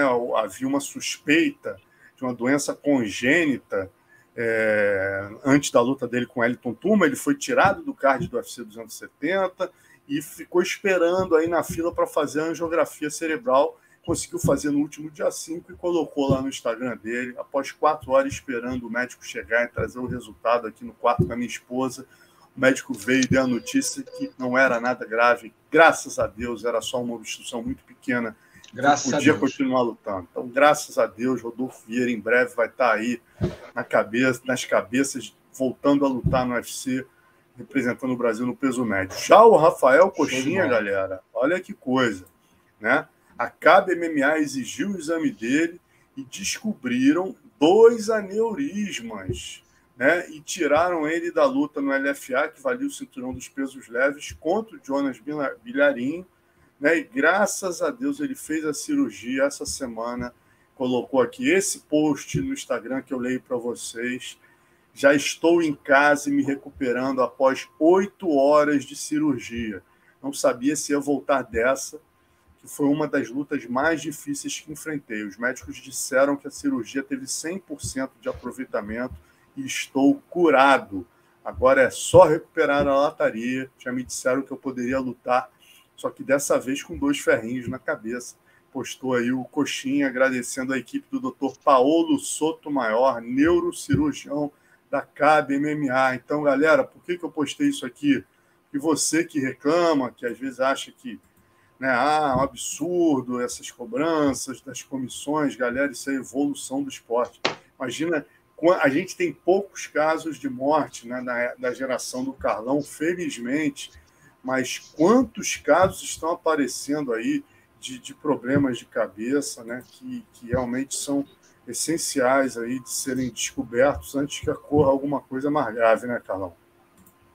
Não, é importantíssimo os exames médicos, sempre fui um defensor disso, é, desde a época que antes de existir é, Cabe MMA, antes de existir Comissão Atlética, em todos os eventos que eu fiz ou que eu tive oportunidade de trabalhar como produtor, eu sempre cuidei muito dessas questões dos exames. Eu sempre pedi os exames de sangue, eletrocardiograma. É, é, na época não tínhamos essa, esses protocolos é, de exames que temos hoje, né, tão elaborados, né, é, exames esses feitos pela ABC, né, que é a comissão das, que é a comissão das comissões lá nos Estados Unidos, que abrange o Canadá, os Estados Unidos e no caso do Brasil, a CAB, MA, uh, sempre exigi, né? sempre tive essa preocupação como ex-lutador, uh, como professor, sempre tive esse cuidado, sempre pedi exames médicos. Eu sei daí como é importante. Quando eu fiz é, uma, uma, primeira seletiva de MMA amador, né, para fazer uma seleção brasileira de MMA, eu também eu percorri vários lugares do Brasil e tivemos alguns casos desses de descoberta né, de atletas com problemas e graças a Deus pudemos ali ajudá-los né, a resolver, é, é, não deixando lutar e informando que eles tinham alguns problemas, porque muitas vezes o atleta não sabe que tem, né? Então, os exames médicos são de suma importância. Eu acho que hoje a comunidade da luta no Brasil já entendeu isso, vem fazendo os exames, vem entendendo a necessidade dos exames. Nós, da Confederação Brasileira de MMA Desportivo, fazemos MMA amador, seguimos os protocolos da IMAF, né, que é um órgão internacional que gere o MMA amador no mundo. Seguimos os protocolos, pedindo os exames, porque é muito importante para que os atletas tenham sua integridade física preservada. É isso. Bom, maravilha, ótimas duas ótimas notícias. Estava todo mundo tenso com isso na comunidade do MMA nacional. Graças a Deus os dois saíram bem, vão voltar aí com tudo. São dois atletas de altíssimo rendimento, né? Que podem aí trazer muitas conquistas para o Brasil. Mas fique o exemplo. Bom, e essa semana, né, a gente ficou sabendo aí que o Blindado foi convidado, né? A gente lembra, o Bruno Blindado fez aquela luta antológica com o Poitin, também estava concorrendo até então a uma das lutas do ano. E ele foi convidado em cima da hora, agora, há poucas semanas, para entrar no lugar do Royal Hall e enfrentar o Sergipano. Né? Eu falei com ele essa semana e ele disse que não tinha nem como aceitar estar tá cumprindo, né, depois da guerra com o Poitin, a suspensão de 60 dias, não tinha como aceitar. Mas eu achei legal que eu perguntei para ele nessa conversa, Carlão, como é que ele via a luta que tinha acabado de ser marcada entre o Poitin e o Strickland, né? E vamos ver o áudio Sim. aí, o que, que, o que, que ele falou, Léo. Pode jogar para gente? Opa, vamos o Poitin vai ganhar essa luta aquele cara, eu não acho ele específico em nada, assim, né? Um cara perigoso em uma determinada área. Ele é um cara que ele sabe que é dar, sabe trocar porrada, sabe fazer chão, mas não é um cara letal, né? Um cara preciso, né? O forte dele é mandar o cara bater na cara dele, né? E isso, se ele mandar eu bater, eu vou entrar na alma dele, né? Vou bater até na. com a cabeça dele fora. E com certeza com o Poatão, o Poatão vai fazer a mesma coisa com ele, né? Eu particularmente eu não vejo ele ganhando do Poitin não, sabe? A não ser que ele amarre o Poitin ali, tudo, canse o Poitin, porque ele tem um bom gás. Quer dizer, um gás de gapper, né? Não um gás na porrada. Mas o Poitin é um cara alto, né? Um cara que eu tive... A minha maior dificuldade contra o Poitin foi a altura dele, a envergadura dele. E mesmo assim fizemos o lutão, saímos na mão, né? Prometi que eu ia fazer uma luta em pé, que eu ia sair na mão com ele, eu fiz o que eu prometi. Tem luta que a gente entra para ganhar, para ganhar, independente do show, e tem umas que você quer fazer história, né? Então essa aí eu entrei para desligar o Poitin, eu pensei em fazer história mesmo, eu corri esse risco, mas não consegui desligar ele, nem ele conseguiu me desligar, mas fizemos o um lutão, e bom que ele cresceu aí, infelizmente vou, tive que dar um pausa, né, porque se eu ganho, eu acho que eu estaria no top 15, infelizmente agora com a derrota, não, não, não, não, não entrei no top 15, né. É, rapaz, falou tudo, falou tudo, falou tudo mais um pouco. grande blindado, casca grossa de primeira. Um grande salve para ele. É isso. Bom, e, e, também foi curioso que o Verdun, galera, isso a gente vai botar até esse corte aí essa semana. Vocês assistem, vocês vão morrer de rir. O Rafael já tinha dito aqui, pô, Alonso, os sparrings do Verdun com o Strickland lá, que o Strickland é cheio da marra. Eu tive o Rafael, né, cara, o artista marcial como vocês da BTT, a Shootbox também não tem esse negócio de trash talk. A gente que o Strickland chegava lá com muito fuck, fuck, fuck, fuck, fuck. E o Rafael chamou ele no canto e, e falou: não volta mais aqui, não, querido. Não dá, aqui não dá para fazer esse tipo, ter esse tipo de postura. E falou que teve um tal do sparring com o Verdun, mas não falou, né, cara? Aí o Verdun fazendo a live comigo no Depois do Gongo, soltou tudo, disse que chutou a bunda, chamou ele de cachorro, deu dica pro Poatan, tocou horror. Falou que o cara é um cu de cachorro, aquelas coisas do Verdun, né, cara? Chutava, onde eu encontrava ele, eu via ele na academia, eu chutava a bunda dele, eu falei, putz, Verdun não tem papo na língua. Galera, a gente vai botar não esse corte amanhã verem. Bota que eu quero ver. Cara, eu falei pro Verdun, cara, o Verdun, se ele tivesse um, um cara, um, um stand-up, cara, comedy, cara, ele, ele, ele ia arrebentar, velho. Ele ia arrebentar porque ele é muito bom, ele tem um tempo de comédia incrível, velho. Ele é muito engraçado. Os caras é chutou a bunda dele. Porra, Carlão, e ele é tão figura que, pô, cara, Paulão, Paulão teve problema lá com a internet, né, cara? Aí eu falei, putz, grila, aí pum, mandei uma mensagem para ele, né? O Léo lembrou, cara, o Verdun tá saindo da transmissão, fala com ele, né? Aí eu mandei uma mensagem para ele, ele, pô, Alonso, caramba, tava ligando o PlayStation aqui, tô adrenalizado que bom que você me ligou, vamos nessa. Eu falei, pô, cara, esse cara não existe, né? O cara é ex-campeão pesado do UFC. Tava ligando o Playstation, muito bom. Pô, não, e detalhe, Carlão, aí fui dormir, não conseguia dormir, né, cara? Parei ali na cozinha, fiquei tomando uma água, 4h20, não conseguia dormir naquela adrenalina. Aí, o, aí chega uma mensagem, assim, 4h20, é o Verdun com Playstation no colo, porra, tirando foto da TV, tô aqui. voltou a dormir, voltou a jogar, né? Voltou oh, a jogar. Assim. Não, não, realmente o evento foi.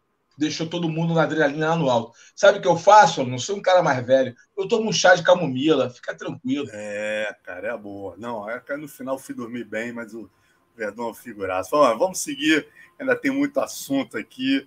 Ah, um assunto legal, rapaz. Isso é só uma foto que eu queria postar, que eu e Carlão temos falado muito dele aqui nas últimas semanas, né, cara? O cara lenda do Vale Tudo. A gente, há três papos de luta, mostrou a luta dele com o Carlão. E com esse problema da Ucrânia, com a Rússia, a gente tem falado muito dele, a gente tem falado dos grandes campeões da Ucrânia que estão lá na guerra, na linha de frente. E a gente sempre fala: cadê o Igor Vovchantin, o Kawasaki bota? Será que que o Igor morreu, cadê o Igor tal? Aí acharam o Igor, Kawasaki achou o Igor aí, ó. Sabia que ele estava, que ele não ia decepcionar, o cara foi lá entregar mantimentos para os soldados ucranianos, está bem, está saudável.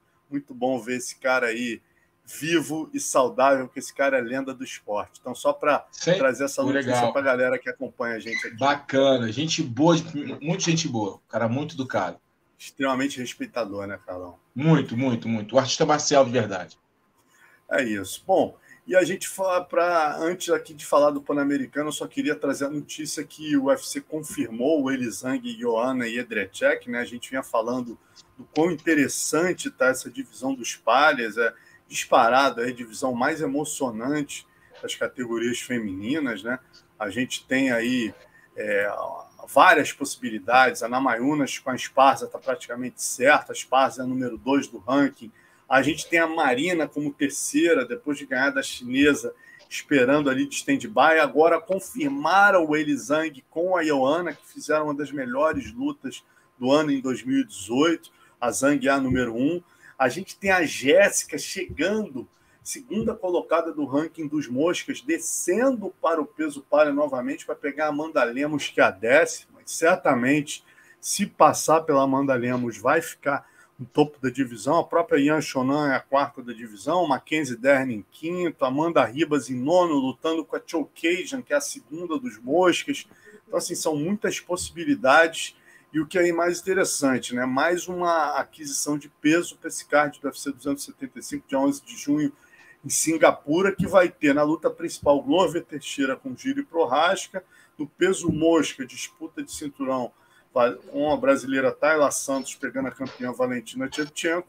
E agora a terceira luta mais importante da noite, o Elisan com o Joanny Edrecek. Embaixo, logo atrás, Robert Whittaker com Marvin Vettori. Então, assim, um card para ser um dos melhores do ano aí.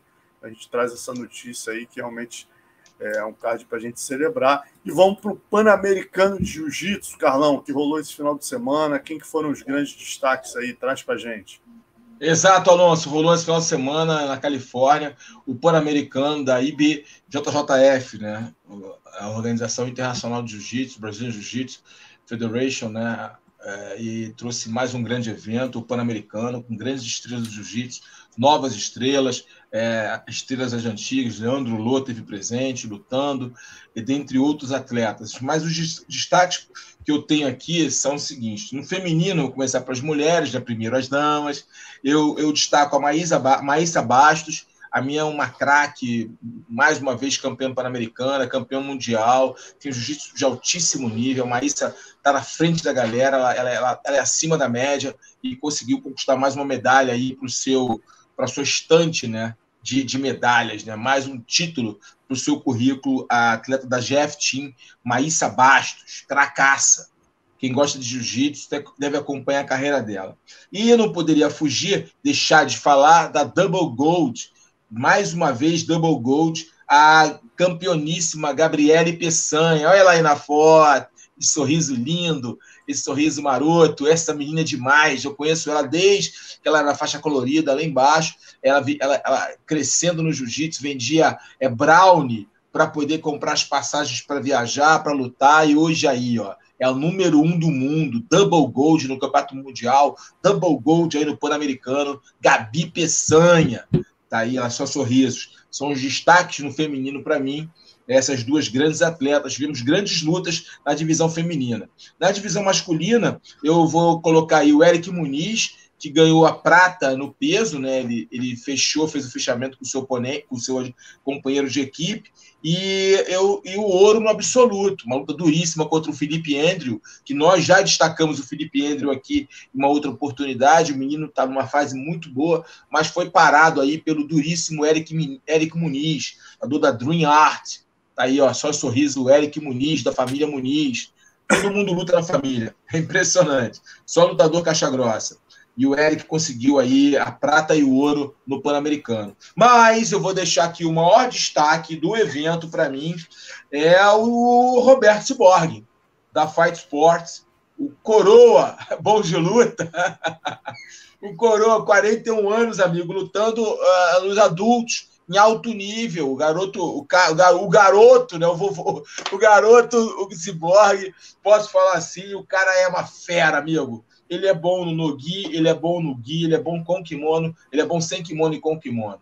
Ele é diferente, um preparo físico exemplar, um jogo muito bem alinhado e conseguiu vencer o Gutenberg, que é o garoto da nova geração, Gutenberg da GF Team, que é um menino muito, muito talentoso, é um cara com muita qualidade técnica, o Gutenberg, mas ele foi parado, ele foi minado, ele foi, é, ele foi é, é dominado aí pelo experiente e muito forte, muito atlético Roberto Ciborgue, líder da Fight Sports, lá da Flórida.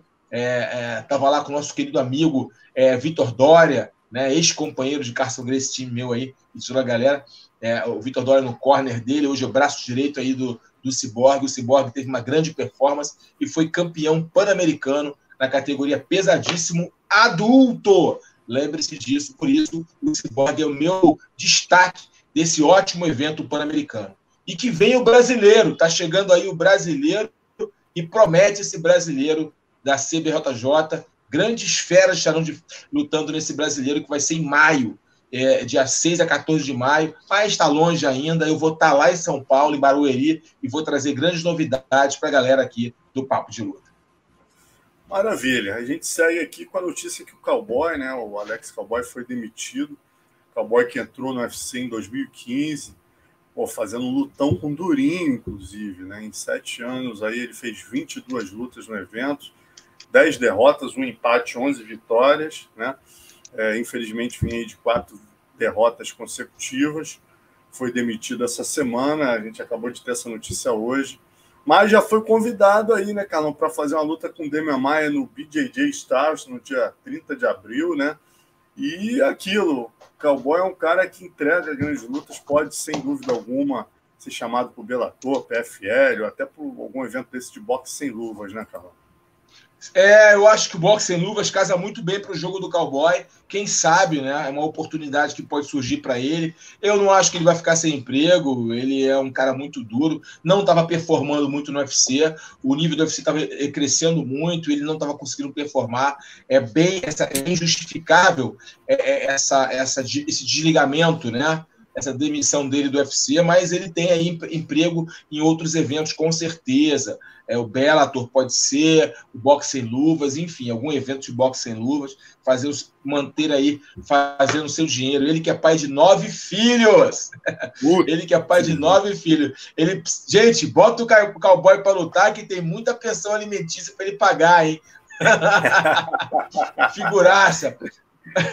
Mas vai lutar aí dia 30 de abril, como você bem colocou, no BJJ Stars. Vai pegar a lenda viva do jiu-jitsu, Temia Maia, luta de Nogi. Uma grande luta. O Demi, obviamente, entra como favorito, mas não pode dar mole para a guilhotina do cowboy, não, hein? Se encaixar a guilhotina, olha, fica, fica é. difícil. O cara tem uma guilhotina muito forte, ele é muito forte fisicamente. Vamos ver como é que vai ser esse confronto entre a, o clássico, o jiu-jitsu técnico do, do Demian Maia com a força é, é, do, do Alex Cowboy. Vai ser bem interessante. O BJJ Star está excelente. O BJJ Star está realmente com card estelar, com grandes lutadores. Tem um torneio que tem o Leandro Lô, tem é, é, o, o, o, Mika Galvão, Pedro Machado, nova geração do Jiu-Jitsu. Realmente esse evento está demais. Dia 30 de abril, o mundo do Jiu-Jitsu vai parar com o BJJ Star. Que maneiro. Bom, e falando de eventos, né, a gente dá aqui o, o nosso serviços Papo de Luta aqui, agenda, dois grandes eventos no Rio de Janeiro, dia 1 de maio, na verdade no Rio de Janeiro não, Jungle Fight 107 é no dia 1 de maio em São Paulo, né, na luta principal. Legal. O Kimoel Otônio, algoz do Alex Poitin no MMA, disputa o cinturão dos meio médios contra o americano José Suavecito e no dia 13 de maio, no Quali Stage, antigo Metropolitan, onde o nosso Carlão Barreto lutou com Kevin Handeman, né? É, vai ter aí o LFA 132. A luta, as lutas ainda não foram anunciadas, mas a gente já, já avisa a galera do Rio aí que tem duas, dois eventaços aí para quem. Pô, que legal, uma, uma série, uma, muito legal, né? Uma série de bons eventos, né? De MMA, no caso do Jungle Fight, e o LFA, de Jiu-Jitsu, no caso do BJ Stars. Então, acho que é muito evento bom para a galera, além dos eventos do UFC é, e do Bellator, né, cara? É muito evento bom para a galera que curte artes marciais, seja ela qual for. Prato cheio aí. Prato cheio. Bom, e vamos para o nosso poderoso e casca grossa da semana, que a galera gosta. Se a gente não der o poderoso casca grossa, a galera não deixa a gente terminar o programa. É, a gente começa com. É, hoje a gente tem dois cascas grossas aqui, exatamente. O Carlão deu um casca grossa do jiu-jitsu, né? Eu vou dar outro aqui. Mas vamos começar pelo vovô Leinick, rapaz. Que é, o Davi fez até uma charge para ele, que eu achei muito legal. A gente joga a segunda charge do Davi Carvalho, do, do Papo de Luta 49. Free hugs, né? Abraços de, gratuitos, né? E ele com a mão de cobra ali, que o, apelido dele é Boa Constrictor, que é o nome científico da jiboia. É, conseguiu aí mais uma vitória impressionante, Carlão. O cara tem 44 anos, 76 lutas, 60 vitórias, 47 por finalização, estava tomando uma dura, né? No aí, ó, a criança aí.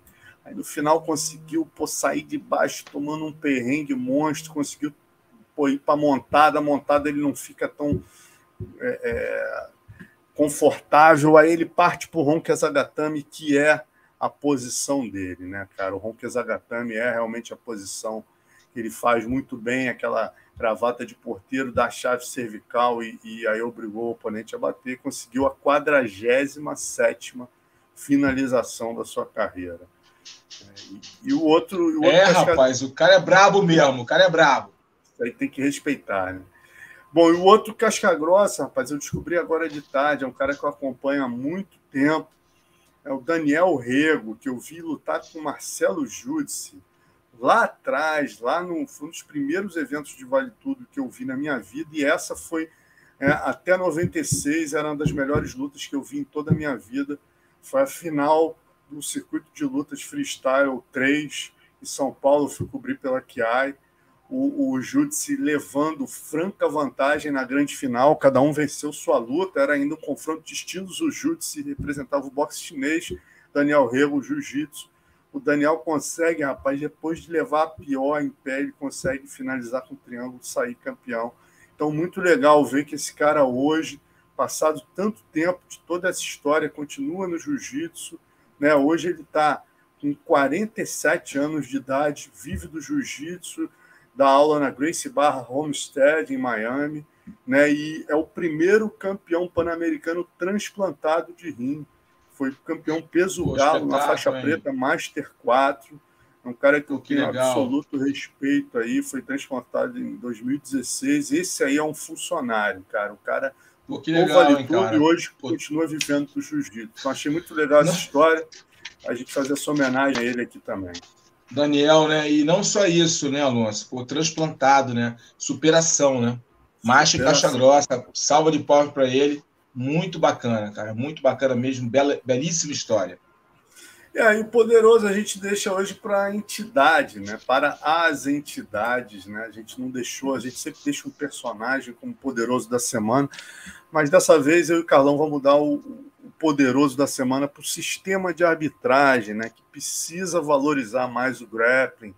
Né? A gente mostra aí até o card é, da luta do, do Aldiaman com Petrian, né, cara? Nenhum juiz teve a coragem ali. Tudo bem que uns não descem, mas nenhum é, é, ter a coragem de dar um 10 a 8 ali no segundo round. Realmente foi de se estranhar, tendo em vista que as comissões estão instando seus profissionais a darem mais 10 a 8, até para a gente sair dessa ditadura do boxe, né, dessa coisa de, de todos os rounds serem definidos 10 a 9, né? E eu acho que isso fica muito claro nessa luta especificamente, porque a gente tem ali um primeiro round extremamente parelho, com striking efetivo ali é questionável. Você pode dar para um, pode dar para outro, é bem discutível. Tem um domínio pequeno de um sobre o outro. Né? E a cláusula pétrea do MMA, o que, que é? O grappling e o striking efetivo tem que ter pesos, é, tem que ter a mesma importância. A gente não, sabe que não é assim ele, na prática. Pesos, pesos, pesos semelhantes eles têm na regra, mas é. na prática é diferente. Isso que eu estou falando. Então, mas aqui é, é, é, exatamente a gente olhar aqui e ver, quer dizer, aí o Osiris, eu até coloquei aqui um, um, um post do Osiris hoje no meu Instagram para ilustrar isso, né?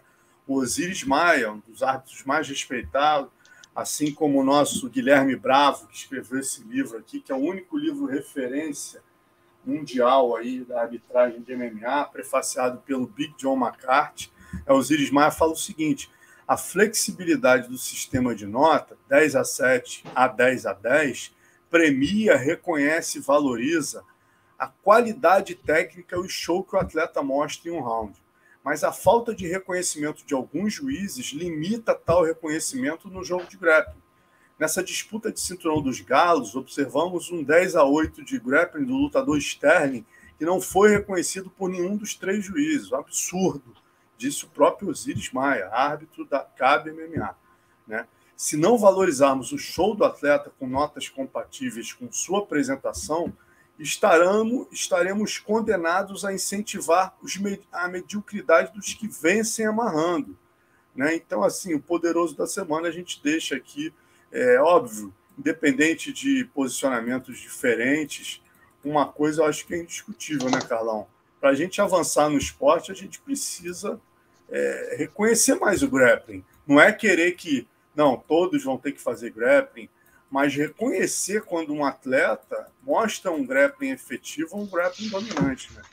Não, isso não tem dúvida. O Osiris foi muito feliz nas suas colocações e é por isso que essa, esse, esse sistema é, é, limitante né, que não faz com que o grappling realmente efetivo tenha o mesmo, mesmo peso do que o striking efetivo, continue aí sendo dominante na visão, na mentalidade de luta da maioria dos juízes mundiais. Isso é uma realidade. As comissões, as comissões devem realmente ter um entendimento melhor das regras e fazer valer o que está na regra. Então, as comissões devem pressionar esses juízes para que eles possam realmente entender de todas as dinâmicas das, das lutas e vivenciar cada momento, entender os porquês e as perguntas e respostas das, de todos os fundamentos, seja no striking, seja no grappling, as movimentações, controle posicional, controle de uhum. cage, entender isso realmente e na hora de canetar a pontuação, isso ficar claro e, e, e transparente para que, inclusive, o, o, o fã possa entender melhor o que está acontecendo. Porque muitas vezes você analisa uma luta, faz uma análise da luta, dá uma pontuação, aí você vê a papeleta completamente diferente. E até uhum. você, como um comentarista, um estudioso, fica em dúvida. Peraí, será que eu estou interpretando corretamente? Será que eu entendi a regra corretamente? Será que minha visão de regra é essa? Está correta?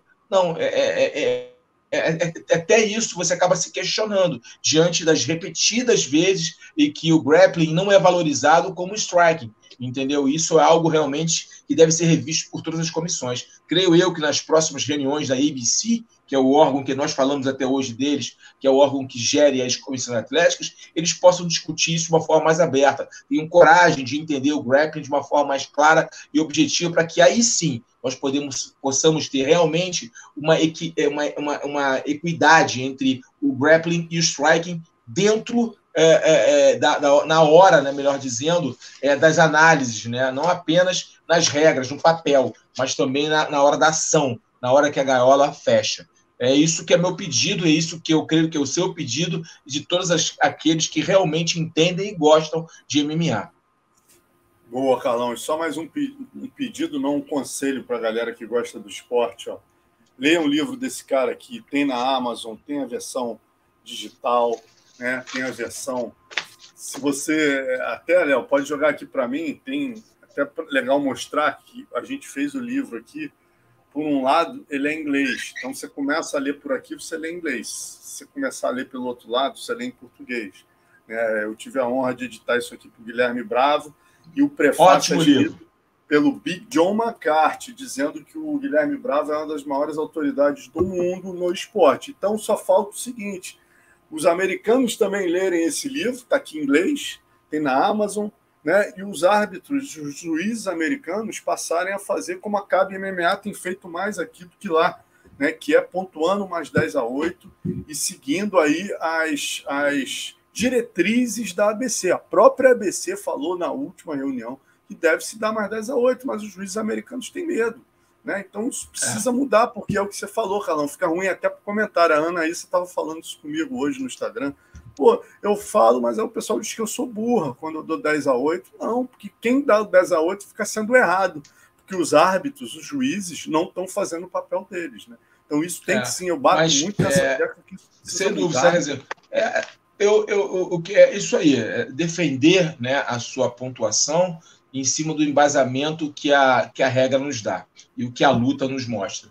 Agora, Alonso, tem uma menção honrosa em relação também ao poderoso, você me permite, é a Juliana Penha. Pô, Juliana, te admiro, Acho você uma lutadora muito bacana, conseguiu vencer a Amanda Nunes, entrou na história ali por ser uma, uma dos maiores é, é, é, é, azarões, azaronas, podemos colocar assim essa palavra, de, de, todos os tempos, quebrou a banca de geral. Quem apostou em você está rindo até hoje, cheio de dinheiro no bolso, cheio de verdinha no bolso, mas você deu mole. Respeito é bom e nós gostamos. Você pode até não gostar da Ronda Rousey, mas dizer que a Ronda Rousey é uma vergonha, pelo amor de Deus. A Ronda Rousey é responsável pelo MMA feminino ter chegado onde chegou. A Ronda Rousey foi uma das maiores atletas de MMA feminino do planeta, em todos os aspectos, porque era, ela era, sem dúvida nenhuma, um pacote completo.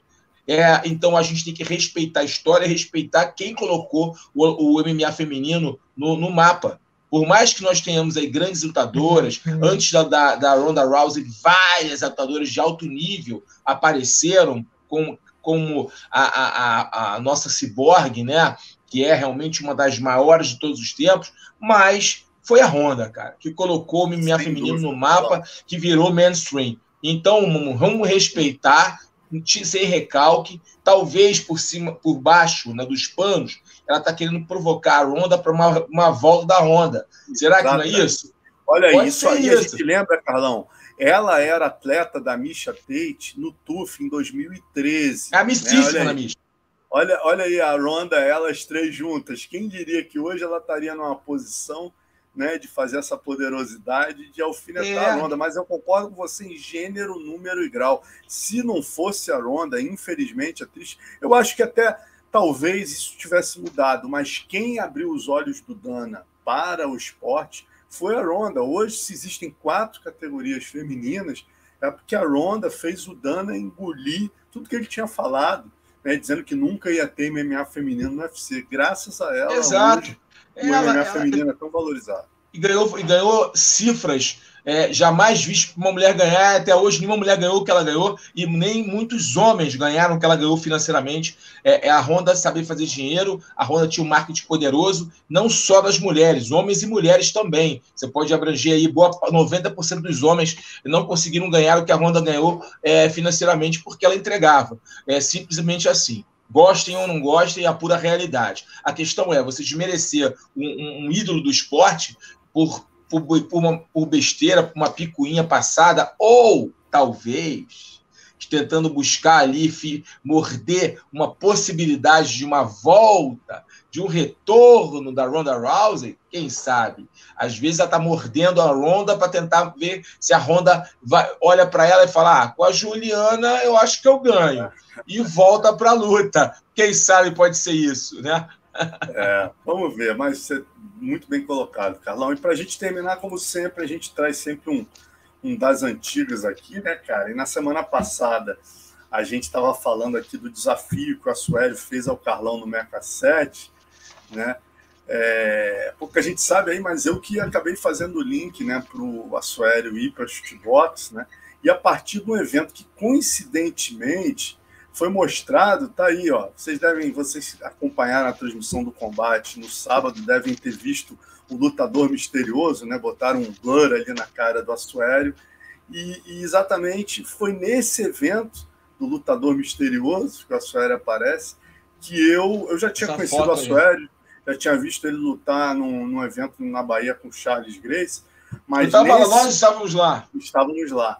Mas nesse evento especificamente, né, que o, que o Assuério, aí que eu tive a possibilidade aí de conhecer melhor o Assuério e indicar ele para o Rudimar na sequência. Nesse evento até tem uma peculiaridade, o Léo vai mostrar aí, cara, que pô, eu fui cobrir, esse evento era um torneio, cara, de oito lutadores, Carlão.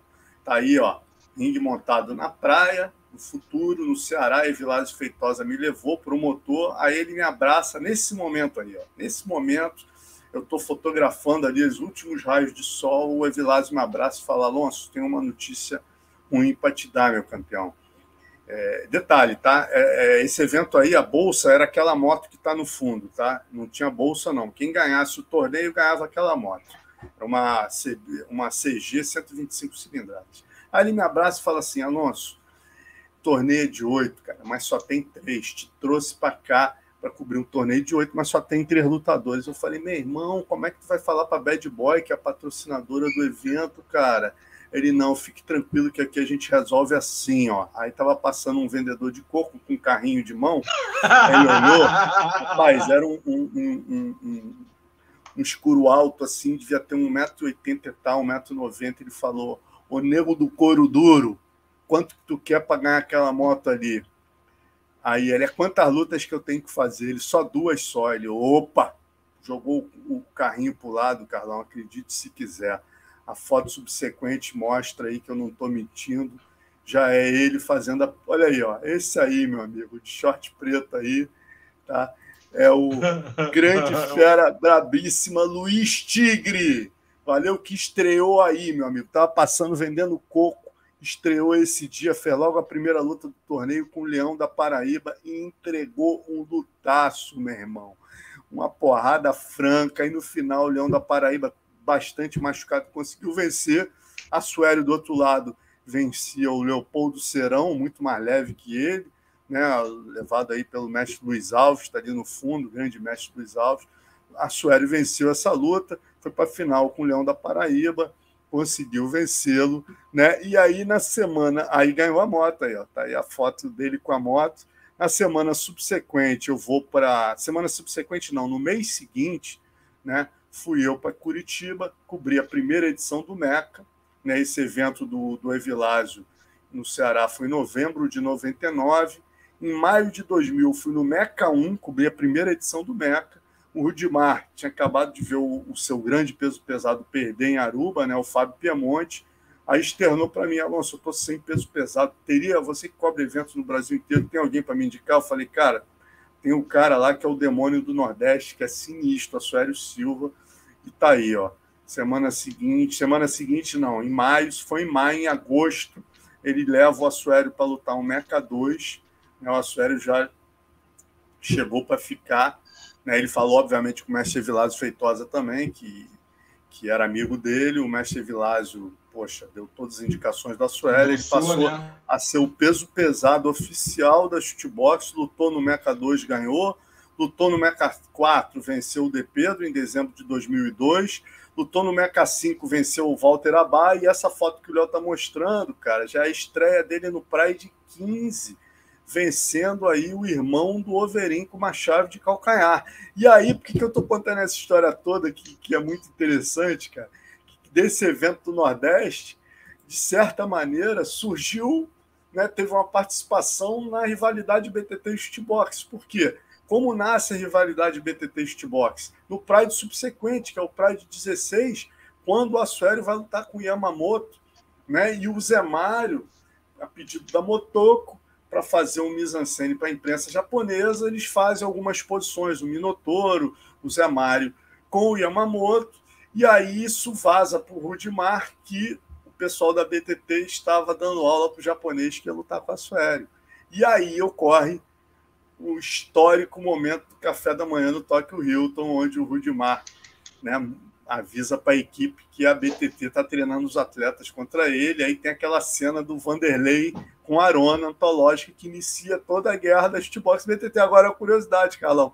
O, a o, culpa foi sua. não, de maneira alguma, de maneira alguma, não falando isso, não. Eu só estou falando. Tô zoando, tô zoando. É curiosidade. O Yamamoto 11, perdeu em 11 segundos. O Zé Mário, quando falou por demais, o Zé Mário teve a, a ele que chegou por demais e falou: mestre, olha só, antes que vire fofoca, estou vindo aqui externar para o senhor que a gente fez umas posições com o Yamamoto, mas ele é muito fraco, o Minotouro finalizou ele várias vezes e tal. Mas o Rudimar também é genial ali na cabeça dele, já talvez imaginando ali que aquela rivalidade iria vender, sei lá, de alguma maneira, avisou para a equipe com uma maneira né, que é meio pejorativa. Não pegou bem, não pegou bem. Não pegou bem. É, é, aí, é na verdade. É, na verdade, é coisas do ser humano, né? Mas, de qualquer forma, bem interessante essa história sua, né, Alonso? Contando toda a trajetória do, do Assuério, né? Você conseguiu, realmente ajudou bastante ele, né? Que ele estava meio perdido lá no Nordeste e você deu uma, você, né, com seus contatos, deu uma grande oportunidade de vida para o Assuério, né? Ele deu um upgrade na carreira dele quando foi para a box, né? Lutou até internacionalmente. Bem interessante essa história. É, não, e, e a chutebox naquele momento, aquela coisa, né, Carlão? A gente que. Você também, rodando, né, fazendo tudo sem querer, às vezes a gente liga as pontas ali, acaba ajudando. A chutebox também precisava de um peso pesado e acabou sendo bom para todo mundo.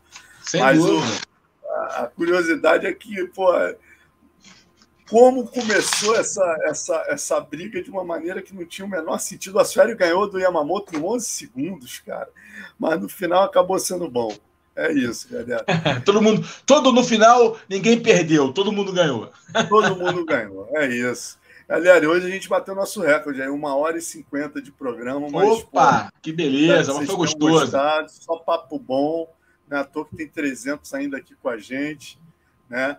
Mas. Ah, e outra coisa importante, tá? O Luiz Tigre, que o Evilásio achou, depois virou um grande personagem do MMA nordestino. Passou a, a ser é, é, utilizado em vários cards, lutar vários torneios e passou a ser um dos lutadores aí mais vistos do MMA nordestino. Que legal. vendendo coco coisas do Brasil, né? Faz, o, o, o, Alonso, tenta, tenta achar ele, faz uma entrevista com ele aqui no PVT. Boa, cara. Tenta achar esse ideia. cara. Tenta achar esse cara. Ele. Eu quero Pode muito ouvir a, a, a, cabeça dele em relação a isso, cara. Como é que foi é, ele virar lutador de um dia para o outro e acabar virando lutador mesmo, ao ponto de continuar lutando e fazendo vários, várias lutas. De repente, o Evilás ainda tem o um contato dele. É, o Evilásio, ele esteve aqui no Resenha PVT, lembrou dessa história, é, confirmou tudo que eu falei, né?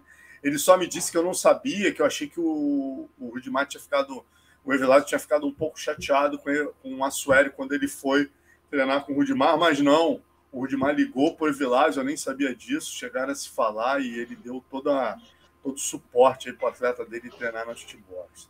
Mas é isso, ah, que galera. legal, que bacana, que bacana. Que maneiro. Vamos, vamos terminar aqui. Essa semana tem muitas conexões PVT aqui. A gente vai falar com a Amanda Ribas, vamos falar com o Paulo Borrachinha. Valeu, fiquem ligados aí no canal. E, pô, é isso. Alguma mensagem aí final, Carlão? Não, vamos, galera, vamos continuar curtindo o nosso programa, é, dá o like aí para que, que a gente tenha relevância aqui no, no YouTube, compartilha aí é, é, é esse programa para que mais pessoas possam assistir e acompanha aí a semana do PVT, que sempre tem grandes entrevistas com o nosso querido Marcelo Alonso, a testemunha ocular do Vale Tudo MMA. É isso, galera. Obrigado, Carlão. Obrigado, Léo. Obrigado a todos aí. Segunda que vem estamos juntos aqui de novo, falando aí do Vicente Luque com o Belal Mohamed. Valeu? Bilal, Bilal! Bilal e Patrício Pitbull, se Deus quiser, pegando o cinturão de Contra volta. O AJ, legal. Muita coisa Muito boa. assunto para a próxima segunda-feira. Anota é na agenda aí. Abraço, galera. Boa noite a todos.